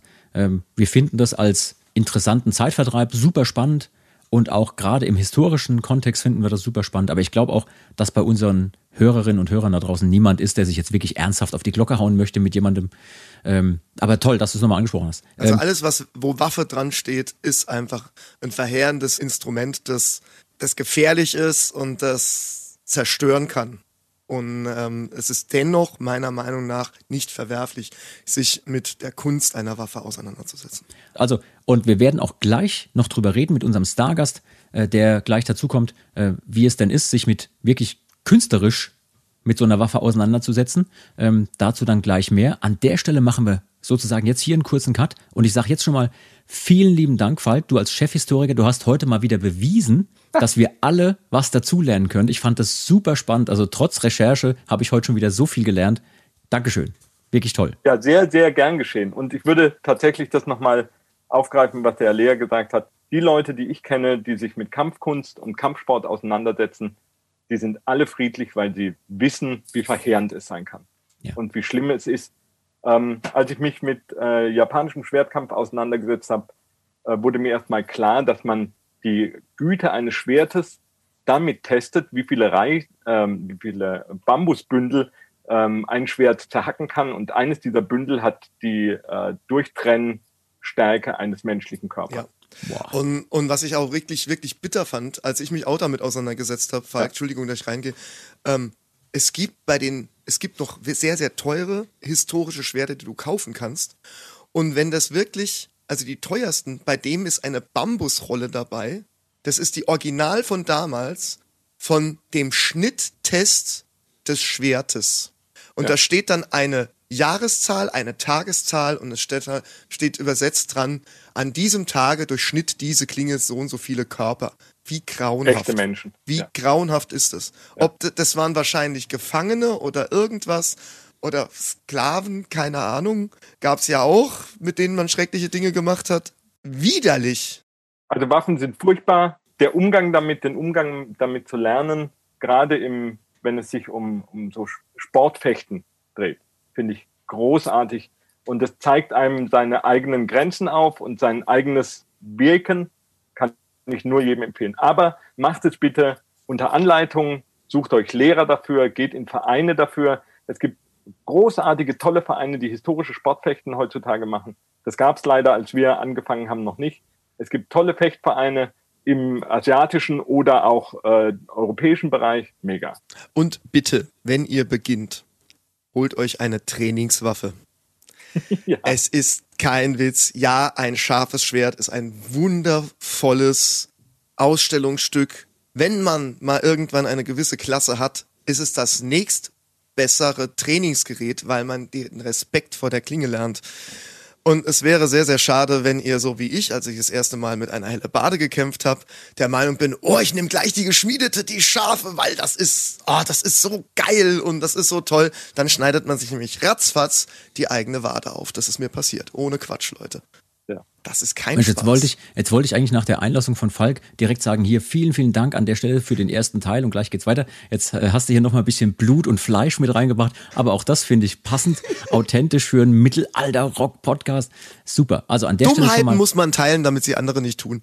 An der Stelle an euch beide jetzt schon mal vielen, vielen Dank für diesen super spannenden Teil. Gleich geht's weiter mit dem nächsten Teil und äh, an der Stelle sagen wir schon mal Tschüss zum Falk, weil der muss jetzt gleich los zum nächsten Termin. In dem Sinne, Dankeschön Falk für die super spannenden Informationen. Es war mir ein Fest. Dankeschön. Viel Spaß. Mach's gut. Ciao. Tschüss. Ciao. So, und wir hören uns gleich wieder mit unserem Top-Spezialgast, mit unserem Ehrengast, der gleich erzählt, wie es ist, wenn man sich mit dem lieben Alea und Schwertern so richtig auf die Ömme haut. Bis gleich. Ja, ich habe es vorhin schon angekündigt, als wir äh, unseren Ausblick gemacht haben auf den zweiten Teil dieses Podcasts, dass wir einen Spezialgast, einen super Sondergast haben. Ehrengast trifft es auch gar nicht genau. Wir müssen ihn auch viel, viel besser ankündigen noch, äh, Alea, weil sonst verhaut er uns wieder. Nein, also wir haben heute den Mann dabei, äh, den ihr alle da draußen äh, sehen könnt im aktuellen Video zu Pray to the Hunter, wie er mal wieder unseren lieben Sänger vermöbelt und verhaut. Ähm, ich freue mich ganz besonders, dass er heute die Zeit hat, hier zu sein bei uns im Podcast. Ähm, lieber Tetzel, hallo, schön, dass du da bist. Ja, schön, dass ich da sein darf. Ich bin äh, hoch erfreut, natürlich hier eingeladen zu sein und mit ja. euch mal wieder ein kleines bisschen Zeit verbringen zu dürfen. Wunderschön. Hallo man merkt schon an der Stimme, der Mann ist groß und stark und ganz viele Tetzel kennen dich natürlich als Kraftathlet, als äh, Strongman und so weiter. Und jetzt natürlich auch alle, die das Video gesehen haben zu Pray to the Hunter, kennen dich auch als den Gegenspieler von Alea in dem Video, als den Bösewicht, der das Schwert schwingt. Ähm, aber für alle da draußen, die vielleicht noch nicht genau wissen, wer du bist, gib den Leuten doch ein ganz kurzes Update, was du machst, wer du bist. Okay, also man kennt mich als Tetzel und ich bin seit mittlerweile neun Jahren so ein bisschen unterwegs im Social Media Zirkus der Welt. Bin seit 15 Jahren Sänger der Melodic Death Metal Band Asenblut und mache sonst äh, Voice Acting beziehungsweise Podcasts über geschichtliche Themen. Außerdem auch hin und wieder mal äh, Moderation oder Schauspielerei und Hörbücher und bin der fünftstärkste Mann Deutschlands aktuell. Außerdem. Das ist schon mal ein Wort, mein lieber Mann hier. Streame ich ganz, ganz viel bei Twitch, Videospiele, Vorlesestreams, Reactions und habe auch einen YouTube-Kanal, der im Moment ein klein bisschen on hold ist, aufgrund einfach von zu vielen Dingen, die ich mache. Ja, unter anderem, viele Dinge, die du machst, unter anderem musst du mit Bands Videos drehen, wo du mehrere Tage am Stück draußen unterwegs bist und dann im richtigen Moment Schwerter schwingst. Ähm, welche Vorkenntnisse hattest du denn schon im, ich meine, ich weiß ganz genau, dass es für dich ein leichtes ist, auch so ein, so ein Zweihänder mal eben einzeln zu schwingen, aber äh, welche Erfahrung hattest du denn schon im Vorfeld von so einem Videodreh in Sachen Schaukampf oder mittelalterliche Waffen und so weiter und so fort? Tatsächlich relativ wenig. Ich habe selber einmal ein Video gedreht mit einer Truppe, die so Wikinger Reenactment-Kampf macht. Habe mir von denen das mal so ein bisschen zeigen lassen. Und ich habe einmal auch meiner Buhurt-Truppe bei, bei Yard Germany äh, mitgekämpft beziehungsweise mittrainiert und mir da ein bisschen auf den Helm hauen lassen, im wahrsten Sinne des Wortes, denn das macht man in kompletter Vollrüstung. Ja. Das war auch richtig geil, hat auch mega Spaß gemacht. Das Problem ist, ich habe natürlich nicht mehr für 2500 Euro erstmal so eine Rüstung angeschafft. Und wenn man sich dann Rüstungsteile von anderen Menschen zusammenleiht und meine Körperfülle hat, dann ist das immer so ein bisschen Stückwerk, ein bisschen Flickenwerk, äh, Ritterrost sozusagen. Aber ne, es macht mega Spaß und ja gut, äh, dann muss man das ein bisschen, kleines bisschen choreografieren für so ein Video. Dann ja. habe ich da wenig Berührungsängste. Ich glaube, Jörg und ich haben uns da nichts geschenkt. Absolut. Ähm, da reden wir gleich drüber, wie ihr euch gegenseitig auf die Mütze gegeben habt beim Videodreh zu Pray to the Hunter.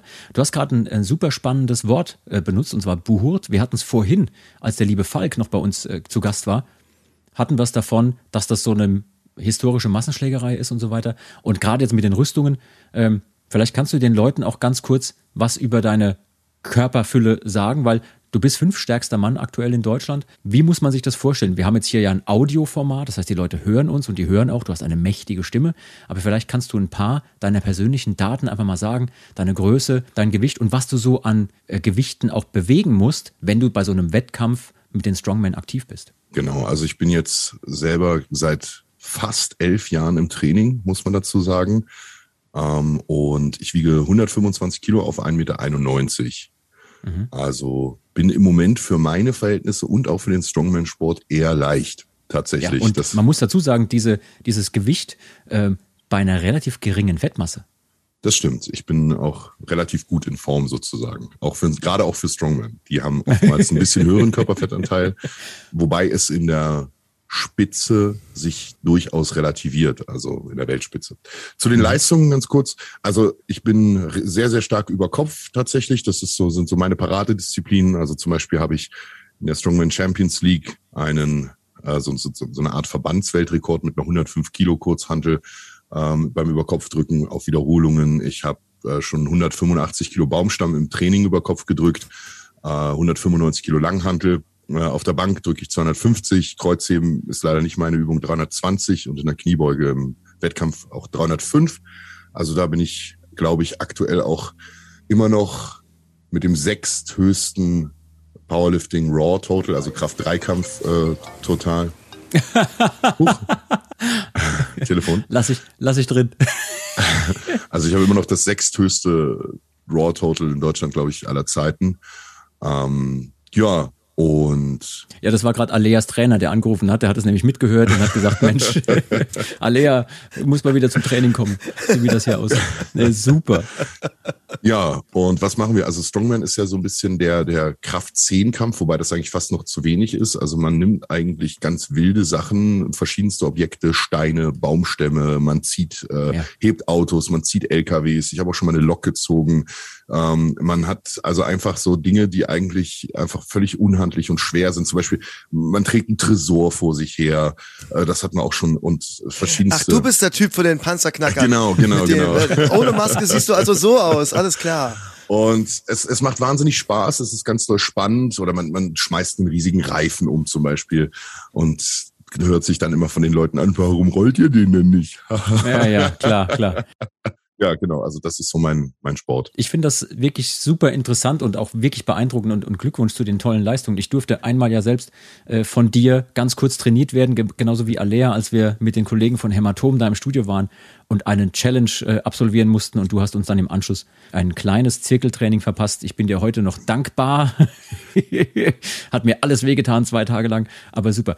Alea, wie war es denn für dich, als wir beim Videodreh waren, ich meine, klar, wir kennen den Tetzel schon jetzt ein bisschen, wir, wir wissen, das ist ein total netter Typ, aber trotzdem, wenn so ein Kollege, von dem du weißt, das ist jetzt im Video mein Gegenspieler, wenn der mit einer Waffe in der Hand vor dir steht und dich anguckt und auf dich zuläuft, ganz ehrlich, wie fühlt man sich in so einem Moment? Also ich würde sagen, da gibt es äh, zweierlei Momente, die man setzen muss. Und der, das ist der erste. Ich meine, Tetzel und ich, wir haben so immer mal wieder ein bisschen geschrieben, gequatscht und so Zeug, seit er mich einarmig hochgehoben hat im äh, Mittelaltercamp von von, von Knossi. Äh, von Knossi, da hat er mich ja einarmig gestemmt ja. über den Kopf.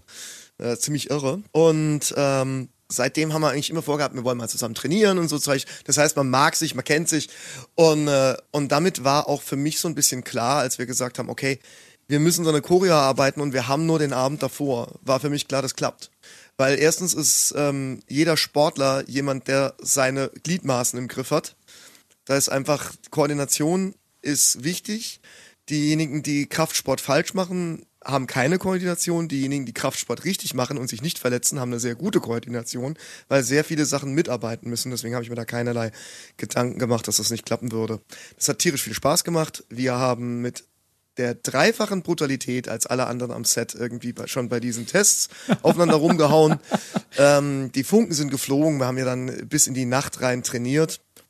War mega cool, hat mega viel Spaß gemacht. Es war sofort klar, wir setzen uns eine Taktung. Das heißt, es musste immer jemand zählen am Set dass die Schläge dann richtig kommen, damit wir klar sind, wie wir die Schritte setzen, weil wir wollten nicht statisch voreinander stehen und aufeinander rumhoppeln, sondern wir wollten, dass man wirklich sich umkreist, dass Bewegung da ist, dass Spannung in dem Ganzen drin ist und dass die Schläge danach aussehen, dich mache ich jetzt alle, du Sack. So, das ist das eine Erlebnis mit Tetzel. Das zweite Erlebnis mit Tetzel ist, dann haben wir ihm nachts irgendwie sein, sein Kostüm noch irgendwie angehängt, ein Foto davon gemacht und dann hat die Bente gemeint, das kriege ich schon. Ja, hin. die Bente muss man Am dazu sagen, warte mal, äh, wissen ja nicht alle, wer die Bente ist, ne? Äh, erzählen wir kurz.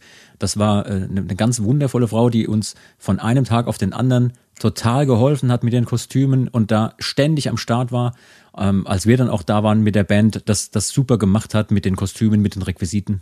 Die Bente war eigentlich geordert, auch als weitere Schauspielerin und hat dann vor Ort gesehen, Mist, ihr habt niemanden, der sich um die Prop-Section kümmert, hat ihr Kostüm in die Ecke gelegt, hat gesagt, wo ist die Nähmaschine, wo ist das, wo ist das, wo ist das, ich mach. Mhm. Und dafür Hut ab. Genau, vielen Dank an der Stelle nochmal an die liebe Bente. Äh, ganz toll, dass sie sich darum so gekümmert hat. Ja, und, äh, und dann kommt der Moment, wo dieser Typ es erstmal in der Klamotte und in Voll-Make-up zum Drehort kommt. Und du dachtest du schon so, holy shit. Ja. Plötzlich sah da äh, sah die Sonne ein bisschen dunkler aus, sozusagen. Ja, genau, ja. genau. Äh, und es war, es sah richtig krass auch, aus, auch mit dem Gürtel, den du da von deinem anderen Projekt mitgebracht hast, Zetzel. Das, das hat einfach gepasst. Die Panzerhandschuhe, ansonsten nackter Oberkörper, ne, äh, bemalt, das, ähm, dieses Zeichen der Aufstrebenden irgendwie aus ESO auf der Brust. Richtig krass. Und da dachte ich schon so, wow, sieht super cool aus. Und dann sagt der habe ich mich neben hingestellt, weil es hieß so, Tetzel braucht jetzt einen Fixpunkt, ich soll mich da hinstellen, weil wir drehen jetzt die Szene, wo er den Gegner das erste Mal sieht, also mich. Ne? Ja, wo er dich erblickt sozusagen, genau, und, und ihm klar genau. wird, okay, das ist der andere Anführer, den muss ich platt machen. Ganz genau. Und ich bin immer noch der Meinung, dass er das erste Mal, als er das erste Mal geübt hat, es noch viel krasser war als das, was man jetzt im Film sieht. Mhm. Er hat da ähm, meinen Mitstreiter noch so lässig weggekickt, hat sich schwugschnaubend umgedreht und hat mich angeguckt. In dem Moment dachte ich so, äh, was brauchst du? Land? Ähm, Frauen? Getränke, Essen, kein Problem. Ich bin raus. Tschüss. nimm einfach also, alles, was du möchtest. Nimm ja. einfach alles, was du haben willst. Meine Fresse. Also das war schon richtig krass. Da, da hat so kurz der Urinstinkt eingepackt, so schmeißt das Metall, die, ja. schmeißt die Bahnschiene in deiner Hand weg und lauf. Ja, also das Interessante fand ich auch in einem der Reaction-Videos, jetzt zu unserem Video zu Pray to the Hunter, war auch ein Kollege, der dann sagte, ich glaube ein Amerikaner, der dann sagte, hier, wenn ihr mal auf einem Schlachtfeld seid, irgendwo, ne, falls ihr in der Zeit mal zurückreist, und dann seht ihr so einen Typen, der so aussieht, das ist der, wo die Bogenschützen eigentlich geholt werden, so aus der Entfernung. Hier, und dann kriegen die gesagt, pass auf, noch bevor wir uns treffen, den da bitte zuerst, weil wenn der ankommt, das ist kein Spaß, den müssen wir zuerst ausschalten. Tetzel, wie war denn das für dich? Ich meine, ähm, du hast ja auch Erfahrung vor der Kamera, ne? du hast ja selber eine Band und habt auch schon Videos gedreht und so weiter. Du hast ganz, ganz oft auch Dinge moderiert. Ich weiß von diversen äh, Formaten, wo du auch aktiv warst und so. Das ist für dich nichts Neues, vor der Kamera zu stehen. Aber wie war es denn für dich in dieser eher Kampfsituation dann in, vor der Kamera zu sein? Also erstmal möchte ich sagen, wir müssen unbedingt Panzerhandschuhe als Accessoire für Männer etablieren. Ich finde, das ist unglaublich kleidsam. Ja, ja. Wie war das für mich? Ja, also es war einerseits sehr aufregend, weil es ein großes, großes Projekt war mit den vielen, vielen Schauspielern und Darstellern mit wahnsinnigen Kostümen, mit wirklich einem tollen Plot und auch einer interessanten Geschichte. Und es war auch eine Herausforderung dementsprechend. Aber es hat auch einfach unheimlich Spaß gemacht und ich konnte mich da sehr gut drauf einlassen äh, und dementsprechend ja, konnte man da einfach diesen, diesen Flow so perfekt mitnehmen. Alle Leute waren ja super lieb und aufmerksam und man hatte einfach ganz, ganz viel Spaß. Das war ein richtiges Abenteuer. Und war das für dich eine Überwindung auch, ich sag mal, in einer Situation, wo ihr zusammen diese äh, Choreografie erarbeitet habt? Ähm, und ich weiß, dass bei ganz, ganz vielen Dingen es wichtig ist, dass man auch wirklich echte Dinge tut, damit es echt aussieht. Ja? ja? Also zum Beispiel ihr beiden, ihr seid ja äh, beides Sänger eurer jeweiligen Band. Ihr wisst genau bei einem Videodreh, wenn ich da nur so tue, als würde ich singen, das sieht nicht gut aus, das wirkt nicht. Man muss also wirklich singen, wirklich schreien und so. Und jetzt beim Kampf ähnlich. War das für dich eine Überwindung, das auch so zu machen, weil du ja auch wusstest, du hast eine immense Kraft und kannst da eventuell wirklich Dinge auch äh, ähm, kaputt machen oder den äh, Alea verletzen im Zweifelsfall?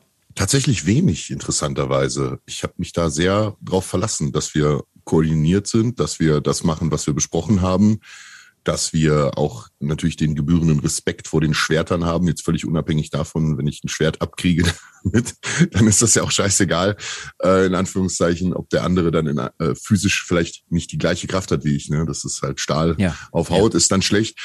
Und das hat einfach funktioniert. Also ich glaube, da, da muss man auch so ein bisschen den Kopf dann ausschalten, zumindest war es für mich so, und das Vertrauen haben, dass das läuft.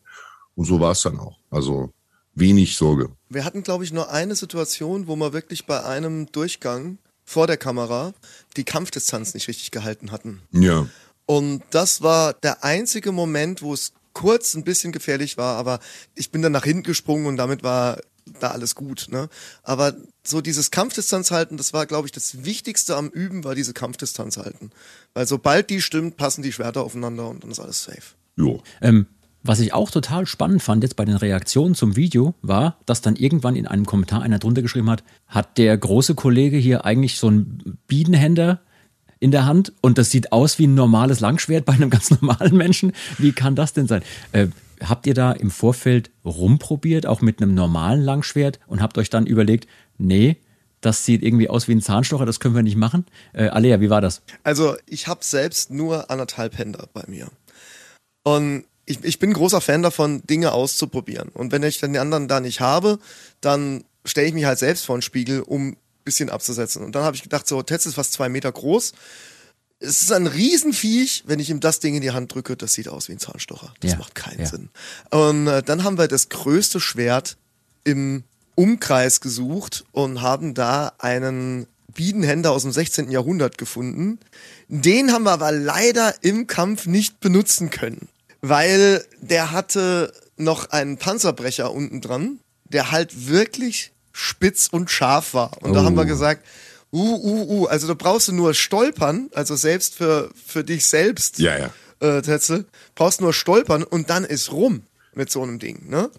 Und dann haben wir aber ein Schwert gefunden, das nicht ganz so groß war, aber ich glaube, es hatte war gerade fünf Zentimeter kürzer oder sowas. Genau. Und es war zum Glück, zum Glück deutlich leichter. Der original zu verwendende Zweihänder war fast, ich glaube, er war fünf Kilo schwer. Wow. Und den dann lange, lange Zeit einhändig zu schwingen, wäre auch für mich unglaublich hart gewesen. Weil ihr Und- habt ja da auch richtig draufgehauen. Ich meine, ich habe die Dinger Ja. teilweise dann im Anschluss gesehen. Da habt ihr ja richtige Kerben reingehauen. Das sah ja aus wie ein Brotmesser äh, danach irgendwie. Also, ihr könnt euch mal die Stelle, wo er, wo Tetzel mir das Schwert aus der Hand schlägt, anschauen. Schaut euch die mal an in einer Zeitlupe oder ähm, einfach mal so Frame für Frame. Und dann werdet ihr mal sehen, wie sich die Waffen, die Stahlwaffen, in diesem Moment verbiegen. In dem Moment wird klar, wie hart wir hier drauf gedrischt Ach, das ist haben. doch alles CGI und alles aus Gummi. Das macht man doch. Ja, gerade da, also da gibt's auch den einen oder anderen Funken, der echt war, das habe ich äh, auch mitgekriegt, dass selbst die Kameraleute, also Simon dann gesagt hat, Respekt, die hauen sich richtig auf die Ömme hier gerade. Aber es muss halt auch sein, damit es authentisch wirkt. Also ihr habt auch gerade für den Teil des Kampfes super gute Reaktionen gekriegt. Da gibt's ja durchaus auch Leute, die sind ähm, zu Recht kritisch und gucken sich sowas an und sagen, ah, sieht nicht so echt aus. Das, was ihr gerade nicht seht, ihr lieben Genau. Zuhörer äh, da draußen, ist, dass der Tetzel sich gerade mit einem Beil den Rücken gekratzt hat, während ich hier mit erzähle. einer nordischen Kriegsaxt den Rücken gekratzt hat. Ja, ich habe mir einen ordentlichen Sonnenbrand geholt. Diesmal ist es wirklich ein Sonnenbrand. Oh ja, oh ja, man, man sieht es ein bisschen. Ähm, hat dieser Videodreh bei euch beiden jetzt die Lust wieder geweckt, ein bisschen aktiver zu sein in diesem Bereich? Ich meine, Alea, du hast früher ja sowas gemacht. Ähm, Tetzel, hast du jetzt Bock, dir mit anderen Kollegen regelmäßig mal wieder mit einem Schwert oder so eins überzubraten und sei es nur zu Trainingszwecken? Und könntest du das vielleicht sogar als Vorbereitung benutzen für einen der nächsten äh, Strongman-Einsätze? Also solche Sportarten beißen sich tatsächlich ganz, ganz doll. Und ich habe schlicht und ergreifend weder die Zeit noch die finanziellen Mittel, um mir da entsprechendes Equipment zu holen. Also wie Das ist gesagt, auch richtig teuer, ne? Oder? Ja, wie Also gesagt, so wenn, ein dann würde ich, würde ich Buhot machen wollen, also kein, kein Reenactment und kein Schaukampf, sondern halt, dann würde ich mir auf die Fresse hauen wollen. Ne? Stahl auf Stahl, let's go, komm, gib mir. Also vor allen Dingen tatsächlich würde ich wahrscheinlich einfach irgendwie so einen Streitkolben nehmen wollen. Und ich glaube, dann wären mit spätestens nach ein, zwei Turnieren die Leute alle richtig sauer auf mich, weil ich ihre ganzen Rüstungen zerdeppert hätte. Ich, ich stelle mir gerade ich stell mir gerade vor, äh, Tetsu, du kennst bestimmt Mortal Kombat, oder? ja. Klar. Ja, genau. Da gibt's diesen Typen mit dem Hammer. Ja. Und wenn du dann was triffst, macht so Göng. Und das habe ich mir gerade vorgestellt, in dem Moment, wenn du beim Buhut in der Vollplatte einem Kollegen gegenüber den Streitkolben gegen die Schädel ballerst. Also ich, ich hätte ja ein bisschen, ich hatte ein bisschen Angst um unseren Sänger, weil ich weiß, wenn er dann mal bei sowas loslegen würde, äh, würde es genau einen halben Tag dauern, dann ruft er an und sagt, er hat sich verletzt. Aber Alia, hättest du denn grundsätzlich wieder Bock, jetzt gerade nach so einem Dreh, ähm, ab und zu mal wieder in die Rüstung zu steigen und Schaukampf zu machen? Also mich wird, äh, so Buhut würde mich auch mal interessieren. Das, äh, das wird mich mal interessieren, wie es ist, weil ich den, das Adrenalin beim Kampf sehr geil finde. Also das, das macht mir sehr viel Spaß und das, das ähm, ist eine Sache, die wie beim Sparring auch mich einfach sehr, sehr happy macht. Aber ähm, ich habe da riesigen Respekt. Weil Pass auf, ich grätsche einfach fies rein. Pass auf, wir machen, wir machen mit meinen Jungs in Berlin ein Date und trainieren alle beide. Und dann machen wir, machen wir ein Video draus. Hier. Alea und Tetzel in Gefahr. Oh, oh, oh, oh, oh. aber du musst mir was versprechen. Du musst mir wirklich versprechen, dass wir unseren Sänger äh, wohlbehalten wiederbekommen, weil der hat so die Tendenz, sich bei allen möglichen Dingen selbst also singen, zu verletzen. Singen wird er noch können. Aber ich sonst ja, ja. Nicht, das, da wird er schon, wird er schon selber sich. ja, ja, ich kenne ihn ja. Nehmen. Also ich habe diverse Dinge über die letzten Jahre mitgekriegt, wo man denkt, das kann nicht sein, dass ihm das jetzt passiert ist, aber dann doch. Nein, Quatsch, das geht schon. Nee, ohne Scheiß, das, das müssen wir mal machen. Eigentlich müssen wir das wirklich ja, mal machen. Und für, für Videodrehs oder so, klar, also ich äh, liebe das auf jeden Fall. Das macht halt mega Spaß. Es gibt ja verschiedenste Möglichkeiten. Ich war ja vor dem dann anstehenden Metal Fight Club, ähm, auch selber noch auf dem Dreh und auch da hatten wir ein paar Kampfszenen äh, und das, das macht halt immer Bock auf jeden Fall. Von daher jederzeit. Wenn ihr da draußen, liebe Leute, mal wieder Lust habt, euch den Soundtrack zu eurem ganz persönlichen Schaukampf anzuhören, dann ist der Mittelalter Rock Stream bei Radio Bob genau das Richtige für euch. Dort findet ihr alles, was ihr dazu braucht. Außerdem könnt ihr jeden ersten Sonntag im Monat in die Saltatio Mortis Rock Show bei Radio Bob reinhören. Dort spielen Luzi und ich unsere persönlichen Lieblingssongs wir haben Gäste dabei von anderen Bands, wir beantworten Fragen und so weiter und so fort. Und außerdem zeigen wir der Welt, dass selbst die größten Superhits noch ein ganzes Stück besser werden, wenn man sie auf dem Dudelsack spielt. Äh, mehr dazu dann in der nächsten Rocksendung. Okay, wenn wir heute natürlich mal so einen Spezialgast hier haben, muss ich natürlich auch unsere nächste Kategorie mal wieder einblenden und hoffe, lieber Tetzel, dass du mir gleich hilfst, dass diese heutige Kategorie zu einem Riesenerfolg wird. Und zwar rede ich von der Schande des Tages. Schande. Schande. Tessel, ich bin mir ganz sicher, ein Typ wie du, der so viel unterwegs war in verschiedenen Bereichen, hat hier und da mal was erlebt, wo es nicht ganz so gut gelaufen ist. Hättest du eine Geschichte für uns, die als Schande des Tages taugt? Ich musste gerade ein kleines bisschen überlegen und es ist eine Geschichte, die ist schon, ist schon lange, lange her. Ja. Bestimmt fallen mir auch noch ganz, ganz andere äh, wilde Geschichten ein, aber das war was, wo ich mich gerade erinnern muss, weil ich mich geschämt habe. Ich war ungefähr im Teenageralter. Also ich war nicht, nicht ganz jung und war natürlich viel mit dem Fahrrad unterwegs. Und ich kann mich erinnern, ich muss gerade an so eine Situation denken. Ich wollte in meiner Heimatstadt so ganz cool, wie man halt so ist als Teenager, den Bordstein hochspringen mit meinem Fahrrad. Ja. ja. Und ich habe mich so dermaßen auf die Fresse gelegt, weil ich so ganz beschissen seitlich auf diesem Bordstein bin. Und man würde sich jetzt denken, okay, ist dir was passiert? Nein, mir ist gar nichts passiert, aber es stand ein Typ mit seiner Freundin da und die haben mich sowas von ausgelacht. Ausgelacht. Die standen einfach nur da, weil ich halt auch das wirklich so mit einer Selbstverständlichkeit angegangen bin, dass es auf jeden ja, Fall hätte klappen müssen. Und da musste ich gerade dran denken, dass ich da auf jeden Fall mal, ja, doch sehr, sehr ins Klo gegriffen habe. Das ist ja fast wie beim mittelalterlichen Tjost, aber anstatt ja. auf einem Pferd warst du halt zu Fahrrad sozusagen. So ungefähr, ja.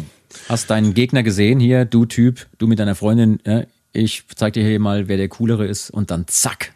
Ich hätte noch eine ganz kleine neuere Geschichte. Das Schöne ist, ich trainiere ja in einem Home Gym. Ja. Das heißt, ich habe ja äh, je, jeweils die Möglichkeit, so zu trainieren, wie, wann und wo ich will und wie oft ich will und wie lange ich will. Und ich hatte einen schweren Satz Kreuzheben und war so auf der Hälfte mit dem Gewicht und habe dann gemerkt, okay, du musst jetzt aufhören, weil sonst ist gleich die Hose voll. Oh, oh. Da hatte ich ein bisschen Magen-Darm-Probleme. und ich habe dann das Training auch abgebrochen, weil ja, wäre nicht so gut gewesen. Der Nachteil an meinem Home Gym ist, ich habe keine Toilette. Das muss man dazu oh. sagen. Das oh. heißt, ich musste dann noch zehn Minuten auch nach Hause fahren mit dem Gefühl, oh mein Gott, jetzt wird's aber wirklich, wirklich oh. knapp. aber gerade, gerade bei den Gewichten, die da auf der Langhantel auflegen beim Kreuzheben. Ja. Da kannst schon mal äh, alles oder nichts, würde ich wurde, sagen. Wurde schon eng, ja. Alea, hattest du mal auf der Bühne das Gefühl, okay, wenn ich den hohen Ton jetzt gleich ansetze, dann könnte die Hose auch ein bisschen zu eng werden? Äh, die Hose nicht, aber kotzen. oh, echt? Also, also ich weiß noch, das war auf einem MPS und ich meine, es war in dieses Kaff, wo wir wo ihr das erste Mal Rhythmustrinken gemacht habt? Also Rhythmustrinken haben wir mehrfach gemacht, aber wir haben es auch in Borken und in Moosbach ja, gemacht. In Borken. Borken, ja. In Borken. Und ähm, da in Borken hatten wir da, das war vor ein paar Jahren, da stand schon die große Bühne in Borken auch. Ich hatte vorher gegen mein gutes Wissen mal wieder so Bock auf, ähm, ähm, auf ein Wikingerblut. Und ich weiß, das macht mir Sodbrennen wie Sau. Und das, aber ich hatte irgendwie Bock drauf. Erzähl den Leuten, die das nicht wissen, vielleicht ganz kurz, was Wikingerblut ist und dass es kein echtes Blut ist, sondern äh, nee, ein Getränk. Das ist einfach Met mit Kirschsaft. Ja. Ne? Und, und ich merk so in den ersten Songs schon, hey, es ist irgendwie ah, ich habe Kriegssodbrennen und so. Und bei Brot und Spiele wurde mir so schlecht, dass ich dann bis ähm, zu dem Part, wo dann die Dudelsäcke übernehmen, irgendwie durchgekämpft habe und immer aufpassen musste, dass ich nicht die Stütze zu sehr drücke, weil ich ansonsten einfach wirklich im Strahl gereiert hatte. Flüssigbrot und Spiele, sag ich nur. und dann bin ich, das ist ja der Moment, wo ich dann von der Bühne ja. manchmal runterrenne ja. renne und mich dann vorne aufs Gitter stelle. Mhm. Und während dem Rennen, während dem Dudelsack äh, Solo habe ich hinter die Bühne gekotzt und mich dann auf die Bühne Musik gestellt und weitergemacht. Du warst rechtzeitig da, das finde ich, das finde ich super. Zum Glück hatte ich da noch keinen Bart, sonst wäre das wahrscheinlich nicht bröckchenfrei gewesen. Großartig. Oh Aber das ist auch eine Angst, die ich immer wieder hatte schon. Also, dass ich so auf der Bühne auf einmal so dringend aufs Klo muss, dass wir irgendwie Set unterbrechen müssen oder so. Ist zum Glück noch nie passiert.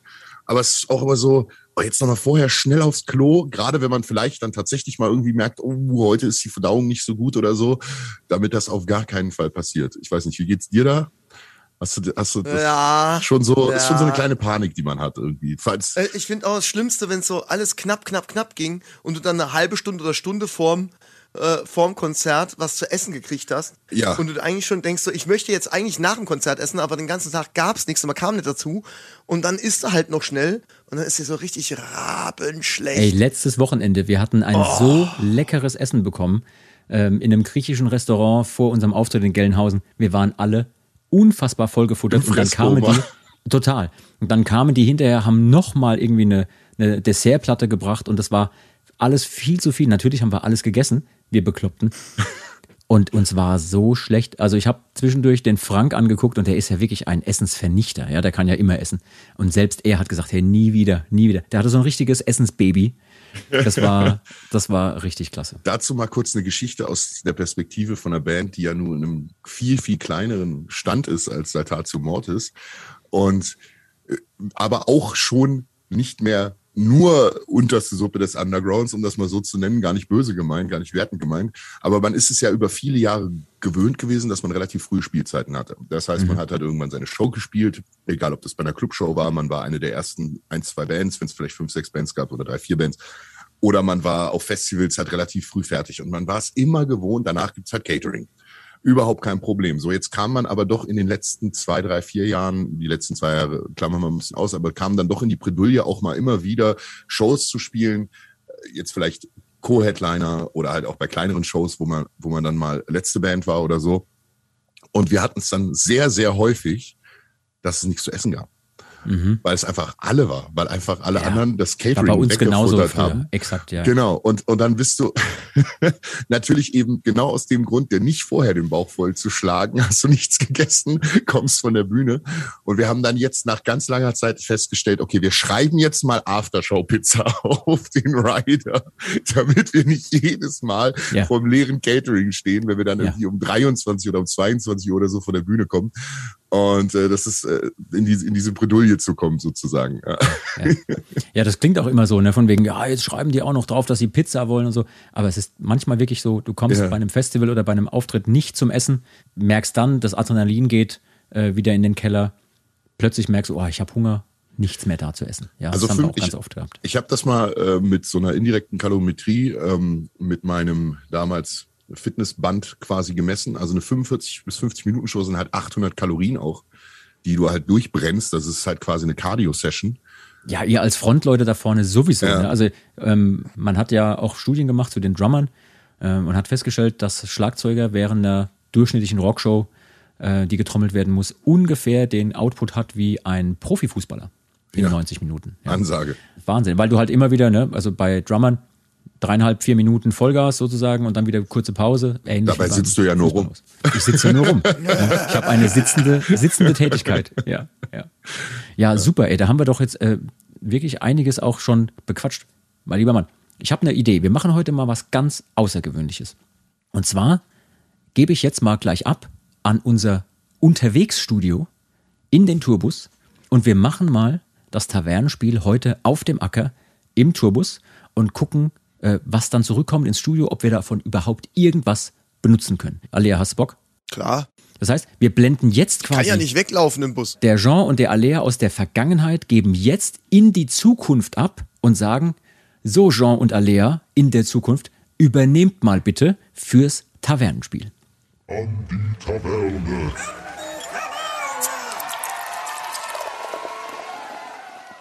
So, jetzt haben wir hier was gemacht, was es normalerweise nur im Fernsehen gibt, aber diesmal auch bei uns im Podcast.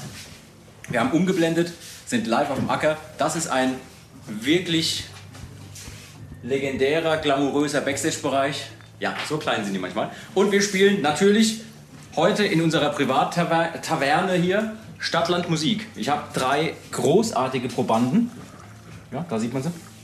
Äh, Elsie ist am Start, äh, Falk ist am Start, der Frank ist am Start. Ich freue mich jetzt schon auf alles, was da gleich kommt. Stadtland Musik. Für alle, die zu Hause mitspielen wollen. Ihr, haben, ihr habt bestimmt euren Spielbogen zur Hand. Frank, du warst noch nicht dabei. Elsie war schon mal dabei. Ich war schon mal dabei. Es läuft folgendermaßen. Ihr müsst innerhalb von 60 Sekunden möglichst alle diese Begriffe mit einem von mir festgelegten Anfangsbuchstaben gleich rausfinden und hinschreiben. Ähm, ne, Sänger, Sängerin, Band national. Achtung, bei Band national meinen wir wirklich eine Band aus Deutschland. Band international, weltweit. Okay? Also es geht nicht darum, dass eine Band national oder nur international spielt, sondern wo sie herkommt. Es sind gefühlte 70 Grad hier im Container, aber wir kriegen das hin. Seid ihr bereit? Bereit. Okay. So. Wir gucken nochmal ganz genau drauf, wie das hier aussieht. So. Zack, zack, zack. Das ist der unterwegs äh, Spielbogen. Alles klar. Wir spielen gleich in ungefähr 8 Sekunden Stadtland Musik mit dem Buchstaben. Kurzer Trommelwirbel. Harvey Heinrich. Es geht los. Ab jetzt. Eine Minute lang. Wir gucken mal, hier wird wirklich großartig geschrieben.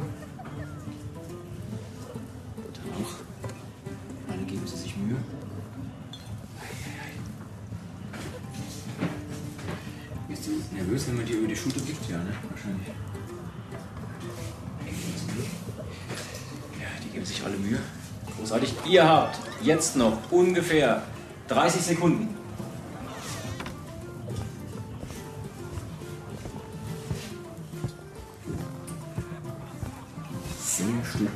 Im Hintergrund spielen übrigens die wunderbaren Hurleys gerade auf der Bühne, geben sich Mühe. Deswegen haben wir die Fenster zugemacht. So, ihr habt noch 15 Sekunden Zeit. 10 Sekunden. 5, 4, 3, 2, 1. Stifte weg. Und nicht mehr schreiben, bitte. So, liebe Herren, was haben wir? Wir fangen vorne an. Ähm, Helga Hahnemann habe ich. Wer ist das denn? Wer ist denn Helga Hahnemann? Ja, google es! Wer ist denn Helga Hahnemann? Ist eine Berliner Sängerin. Okay. Die hat so in den 70er, 80er Jahren so Chansons gemacht auf Berliner Wenn du Dialekt. das allein richtig hast, wäre natürlich großartig. Hättest du 10 Punkte. Schreib mal 10 Punkte hin. Frank, was hast du? Helene Fischer. Was hast du? Frank? Ich habe nichts. Nichts? Okay. 10 Punkte für die Helene, 10 Punkte für die Helga, keine Punkte für den Falk. Oh Gott. Was Helene. haben wir denn? Was haben wir beim Sänger? Mit Harvey Heinrich? Ähm, Heino. Heino? äh, Heino. Du hast auch Heino? Heintje. Heintje, Heintje gibt 10 Punkte.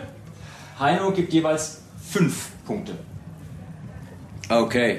Ja, bitte. Ist das sehen? Ja, klar. Ich wollte fragen, ob einer ein iPhone-Ladekabel hat. Äh, Nicht hier. Nichts, Nee, denn da bin ich wieder raus.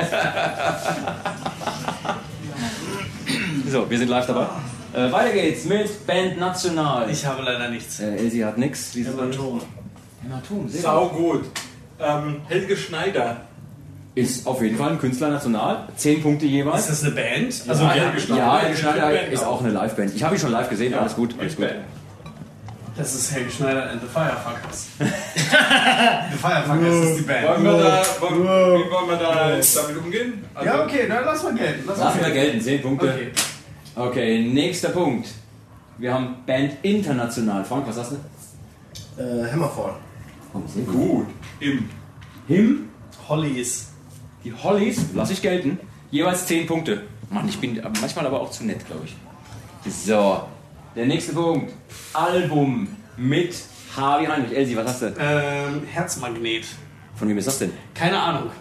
Sag das- ich, glaube, ich glaube, das ist von. Ähm, Mir ist der Albumtitel bekannt, aber die Band nicht. Das ist natürlich jetzt schwer zu beweisen. Stellen wir kurz hinten an, müssen wir gleich checken. Wie sieht es bei dir aus? Das Album Hitze. Der Name der Band fällt mir jetzt gerade nicht ein, aber es gibt bestimmt eine Band, die ein Album rausgebracht hat, was Hitze heißt. Stellen wir nach hinten. Guck mal wieder Herzmagnet in Schau mal. Was hast du? Hell von den Ärzten. Ja, 10 Punkte auf jeden Fall. Auf jeden. So, Herzmagnet. Ich habe leider ein schlechtes Netz. ich habe nur Edge. Das ist wahrscheinlich drei gar nicht, Gs ne? Okay, pass auf. Wir stellen es hinten an, wir machen mal weiter. So. Okay. Songtitel mit H, Frank. Hero. Oh, sehr gut. Ja, gibt's auf jeden Fall. Halleluja. Gibt's auch. Ah, fuck. Was bei dir? Ich habe Ach fuck, ist nicht mit H. ist kein Titel Okay, eingefallen. keine Punkte. Jeweils bei euch beiden 10 Punkte. Elsie und Frank. So, jetzt ein Instrument mit H wie Heinrich. Elsie. das Horn. Oh, gut. Hasse. Die Harfe ist auch gut. Die Hupe. Ja, er spielt das Instrument Hupe. Hupe kann ich. Hupe? Er hat aber mehrere und wir Es nennt gibt man doch die? diesen- Hier, Connys Hupen. Connys Hupen. Ja, es gibt Leute, die, die diese Künstler, die Hupenkünstler. Pass auf, okay, ich gebe dir 5 Punkte für die Hupe. Die beiden anderen bekommen 10 Punkte. Jetzt ohne scheiß Hupe, willst du mich Ja, es verarschen? gibt diese, diese Leute, die mit den Gläsern drehen und es gibt auch die. Ja, ja, die- ja, ja, Ja, klar. das sind. Alkoholiker. So, das nächste Ding. Soundtrack-Titel. Soundtrack-Titel oder Filmtitel? Falk, was hast du? Hellraiser. Ist auf jeden Fall ein super Film. Ich habe nichts, nichts. Besseres erwartet. Frank, was hast du? Hulk. Hulk. Ich habe leider nichts nicht geschafft. Okay, 10 Punkte jeweils für den Hulk und den Hellraiser. Okay. Dann, Die Albumfrage ist noch. genau, die Albumfrage ist noch gleich zu klären. Zählt schon mal zusammen, bitte, für diese Reihe. Oh, jetzt wird gezählt. Gerechnet. Warum habe ich ein Leben nicht? 45. 45 Punkte beim 65. Oh, und bei dir? 55. So, das heißt, wir spielen auf jeden Fall noch eine zweite Runde und dann checken wir eure Albenfrage. Also hier. Zweite Runde. Stadt, Land, Musik. Für alle, die zu Hause mitspielen wollen. Ihr, haben, ihr habt bestimmt euren Spielbogen zur Hand. Seid ihr bereit? Ja, ja. Okay. Nein. Ich gucke ganz kurz auf die Uhr, dass ich auch weiß, wie lange wir machen. Alles klar, in 5 Sekunden geht los. Stadt, Land, Musik mit dem Buchstaben T wie Theodor. Ab jetzt, eine Minute. Eieiei. Ich bin ja selber ein bisschen aufgeregt, weil in dem Format haben wir das auch so eigentlich noch nicht gemacht. Ich bin sehr gespannt, wie das wird.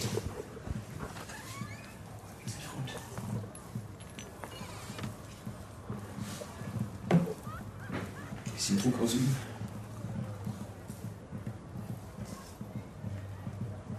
Oh, alle sind wirklich sehr konzentriert gerade.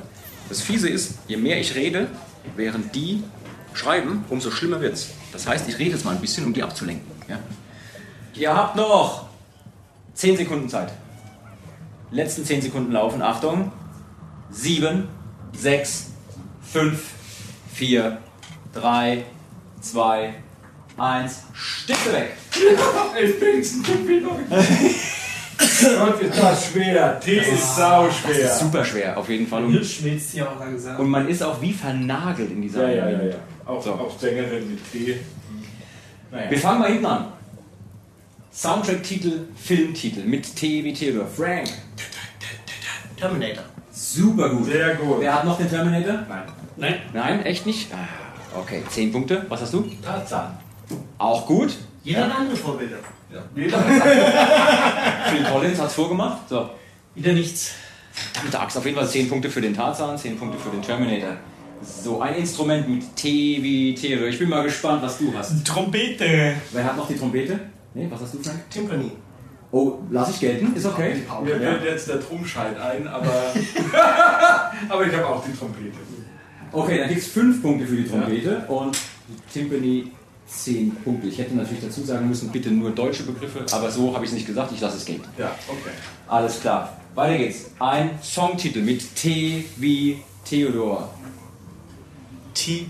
Amo. Alter! Ja! Nicht schlecht. 10 Punkte. 10 äh, äh, ähm, was hast du? Ich habe leider nichts. Ich habe leider auch nichts. Okay, 10 Punkte haben wir auf jeden Fall verdient. Alle ab. So, Albumtitel mit T wie Theodor. This is it von Michael Jackson. Ja, Sehr schön. Habe ich aber, war wirklich so in den letzten paar Sekunden. Ja.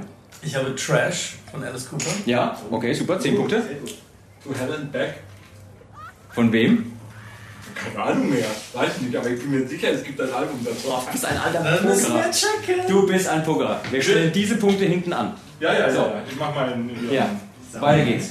Band international, Elfman. Ich hab nichts. Ich hab Verdammte Scheiße. nichts. Toto. Ja, super. Cool. Beides 10 Punkte. Eieiei. Du hast jetzt bei jedem was gehabt bisher, gell? Jetzt kommen wir zur Kategorie, wo ich nicht. Okay, Band national. Mit T wie Theodor. Tote Hosen. Ja, okay. Alter Scheiß, Ich hab nichts. Ich passe auf. falsch, was nicht? Okay, 10 Punkte für die Hosen. So, und jetzt haben wir noch eine, einen Sänger. Tom Jones. Super. Ja, dann habe ich auch. Dann 5 Punkte jeweils. Tim Bensko. Ja, lasse ich gelten, super. 10 Punkte für den Tim, 5 Punkte für den Tom.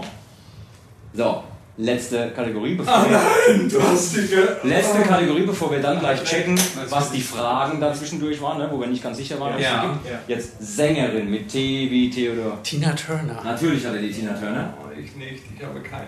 Talia. Taya, super. Okay, ehemalige Nightwish-Sängerin. Lassen wir natürlich gelten. So, jetzt könnt ihr schon mal zusammenzählen. So, und jetzt bitte ich den Frank zu gucken. Gibt es ein Album namens To Hell and Back? Ich habe tatsächlich auch noch Edge-Netz, aber ich guck mal. Guck mal, Ich vielleicht auch mal. wir checken. Vielleicht blockieren wir gegenseitig unser Netz hier. Oh, jetzt wird gecheckt. Das- ich halte mein Handy aus dem. Aus dem Fenster. Genau, wirf's raus. Ja, geht bestimmt viel besser dann. Kriege leider keine Kein Netz. Okay, dann müssen wir diese fraglichen Ähm, doch, doch, doch, hier. Ähm, Oh. Beweis äh, Song? von der Band Herzgold gibt es das Album Herzmagnet Dann schreib dir 10 Punkte auf, Elsie. Dann hast du dir die verdient. am 24.06. Sicherlich hat irgendeine Band ein Album namens Hitze rausgebracht, wahrscheinlich irgendein so Mallorca-Ding, Ja. aber äh, ich kann es nicht nach. Kann ich jetzt ja, leider ist, nicht. ist, ist Genau. völlig okay. Deine 10 Punkte waren verdient. Falk, wie sieht's aus? To Hell and Moment, Back. Moment, Moment. Es gibt einen Sabaton-Song. Ja, wir brauchen ein Album. Ja, ja. Es gibt ein Sabaton-Album to Hell and Back, oder? Hier. Äh, Warum fragt er oder, obwohl er es recherchiert hat? Es gibt von der Künstlerin Sarah äh, das Album Hitze. Mit dem Song Hitze. 10 Ja, Mann! Punkte für Frank. Ja, Mann! Frank Danke. Areno. Danke. ja. Es gibt ein Sabaton-Album to Hell and Back. Arsch gerettet. Alles klar, 10 Punkte. War noch was offen? Nee, ne? Ich glaube, das war's. Die drei Sachen waren So, dann zählt jetzt mal eure Punkte zusammen und wir küren den Sieger. Ich bin sehr gespannt, Ich von habe euch gewonnen hat. 95. 95 Punkte vom Elsman. Frank? 140. 140 Punkte von Frank. 100. Dann haben wir hiermit einen großartigen Gewinner. Einen sehr, sehr guten zweiten Platz. Danke, Falk. Und einen nicht minder motivierten dritten Platz mit dem Elsman. Yes! Hier. Es sind jetzt, glaube ich, 95 Grad hier drin. Mein Gott. Oder 140, ich weiß nicht genau. Trotzdem, vielen, vielen Dank fürs Mitmachen. Wir sind mitten auf dem äh, Acker beim MPS in Berlin-Hoppegarten. Man muss aber noch mal darauf hinweisen, ähm, wenn ihr das spielen wollt, dieses Spiel, dann findet ihr bei uns den Download für das Formular äh, Stadtland Musik ähm, auf der Webseite. Oder hier, der Jean kann euch nochmal sagen, wo wir das finden. Du hast es gerade super erklärt. Wunderbar, wunderbar. Alles klar. In dem Fall, ich gehe wieder zurück ins Podcast-Studio zur früheren Version von Jean und Alea. Die machen den Podcast dann zu Ende. Äh, wir verabscheuen uns hier. Nee, oder wie der Falk sagen würde, wir absentieren. Wir absentieren uns jetzt. Macht's gut. Ciao! Noch besser! So, jetzt gibt es noch einen kurzen Nachtrag. Ja, okay, also. Absolution musst du jetzt erstmal Ich muss einreichen. jetzt äh, mehr Culpa, ihr Lieben, weil ähm, To Hell and Back ist natürlich ein Sabaton-Song und kein Sabaton-Album. Das ist auf dem Sabaton-Album Heroes drauf, der Song. Aber äh, es gibt von der Band, Power Metal Band Synergy, ein im Jahr 2000 veröffentlichtes Album To Hell and Back. also hast du zum einen gelogen, aber trotzdem Glück gehabt. Ich habe mich geirrt. Ich habe mich geirrt, irgendwie geirrt, aber ja. ich Trotzdem hatte- ein verdienter zweiter Platz. Aber gut, dass wir es nochmal geklärt haben. Ja, ich wollte. Weil die Leute hätten uns hinterher, die ja. hätten uns hinterher den, den Arsch aufgerissen. aufgerissen. Ja. Danke. ja. So, und an der Stelle übernehmen wir wieder. Das heißt, der Jean und der Alea und der Tetzel aus der Vergangenheit haben jetzt wieder hier übernommen. Es ist Wahnsinn, was ihr alles erlebt bei uns im Podcast. Und wir sagen, das war ein Riesenerfolg. Vielleicht sollten wir das öfter machen, dass wir einfach abgeben zu uns selbst und den Kollegen. Und dann äh, haben wir auch so ein legendäres Tavernenspiel. Ähm, Magische Momente. Ja, es war wirklich magisch. Ähm, apropos magisch. Liebe Leute, wir hoffen, es hat euch gefallen. Und äh, wenn ihr Feedback für uns habt und Themenwünsche für weitere Folgen könnt ihr euch äh, wenden an uns und zwar an saltatiomortis@radiobob.de. Könnt uns eure Fragen schicken, eure Anregungen, gerne auch Kritik. Wir sind offen für alles. Wenn ihr unseren Podcast abonnieren könnt äh, oder uns Sterne und Bewertungen vergeben könnt, macht das gerne auch in eurer Podcast-App des Vertrauens. Wir freuen uns über jede Rückmeldung, die wir bekommen. Ich sage normalerweise immer, das vorletzte Wort gebührt meinen Gästen. Jetzt ist der Falk natürlich schon vor Urzeiten aus diesem Podcast wieder verschwunden, aber euch beide habe ich noch. Und Tetzel, ich würde dir gerne die Chance geben, ähm, an unsere Hörerinnen und Hörer noch das eine oder andere Wort zu richten. Ähm, erzähl ihnen zum Beispiel, wo sie dich finden können, ähm, wo sie mehr Infos über dich und deine Band oder den Strongman-Sport und so weiter kriegen können. Also erstmal vielen, vielen Dank, dass ich da sein durfte. Es war mir eine große Freude und Ehre, liebe Leute abonniert den Saltatio Mortis Stream hier bei Radio Bob und hört gefälligst ordentlich rein. Und wenn ihr mehr von mir hören und sehen wollt, dann äh, schaut ihr und hört euch mal Asenblut an. Wie Nasenblut ohne N am Anfang. Da findet ihr auf jeden Fall Melodic Death Metal im schwedischen Gewand, hätte ich fast gesagt. Und wenn ihr mehr von mir persönlich sehen und hören wollt, dann findet ihr mich überall als Halbgott-Schmiede bei Twitch, bei Instagram, bei YouTube. Legendärster Name ever. Dankeschön und ich hoffe, wir hören und sehen uns bald wieder bei wundervollen gemeinsamen Projekten und Abenteuern. Das hast du schön gesagt. In dem Fall, Alea, ich glaube, ich habe auch nichts mehr hinzuzufügen. Fällt dir noch was ja, ein? Außer, mein lieber Tetzel, vielen, vielen Dank, dass du mit am Start warst. Es war mir eine Ehre, mit dir die Klingen zu kreuzen und äh, ich würde mich wahnsinnig freuen, wenn wir irgendwann in der nächsten Zeit es mal schaffen. Ich meine, ich habe jetzt ja im Juni ja so ein paar Tage frei dass ich mal bei dir vorbeikomme und wir, so wie du immer so scheißt, keine äh, äh jagst, keine Schwäche zeigen, rinnen die Olga. Ne? Mal ordentlich, ähm, äh, äh, mal ordentlich Moment, das trainieren hier. Das ist mein Folgentitel. oh, Wahnsinn. Das ist ein Standardtext. Keine Schwäche zeigen, rein in die Olga. Großartig. Alter, dass der, ich hatte schon ein bisschen sorgen, dass wir keinen fetten und lustigen Folgentitel kriegen und dann haust du am Schluss nochmal so ein Ding raus. Dankeschön. Und in dem Fall würde ich sagen, liebe Leute, wir hoffen wirklich, es hat euch gefallen und äh, freuen uns schon auf alles, was demnächst kommt. In dem Falle sagen wir Tschüss, bis zum nächsten Mal. Ciao. Alles Gute, Tschüss. Ciao. Das war Med und Moshpit, der Mittelalter-Rock-Podcast mit Saltatio Mortis, ein Radiobob Original-Podcast. Mehr davon jederzeit auf radiobob.de und in der MyBob-App. Radiobob, Deutschlands Rockradio.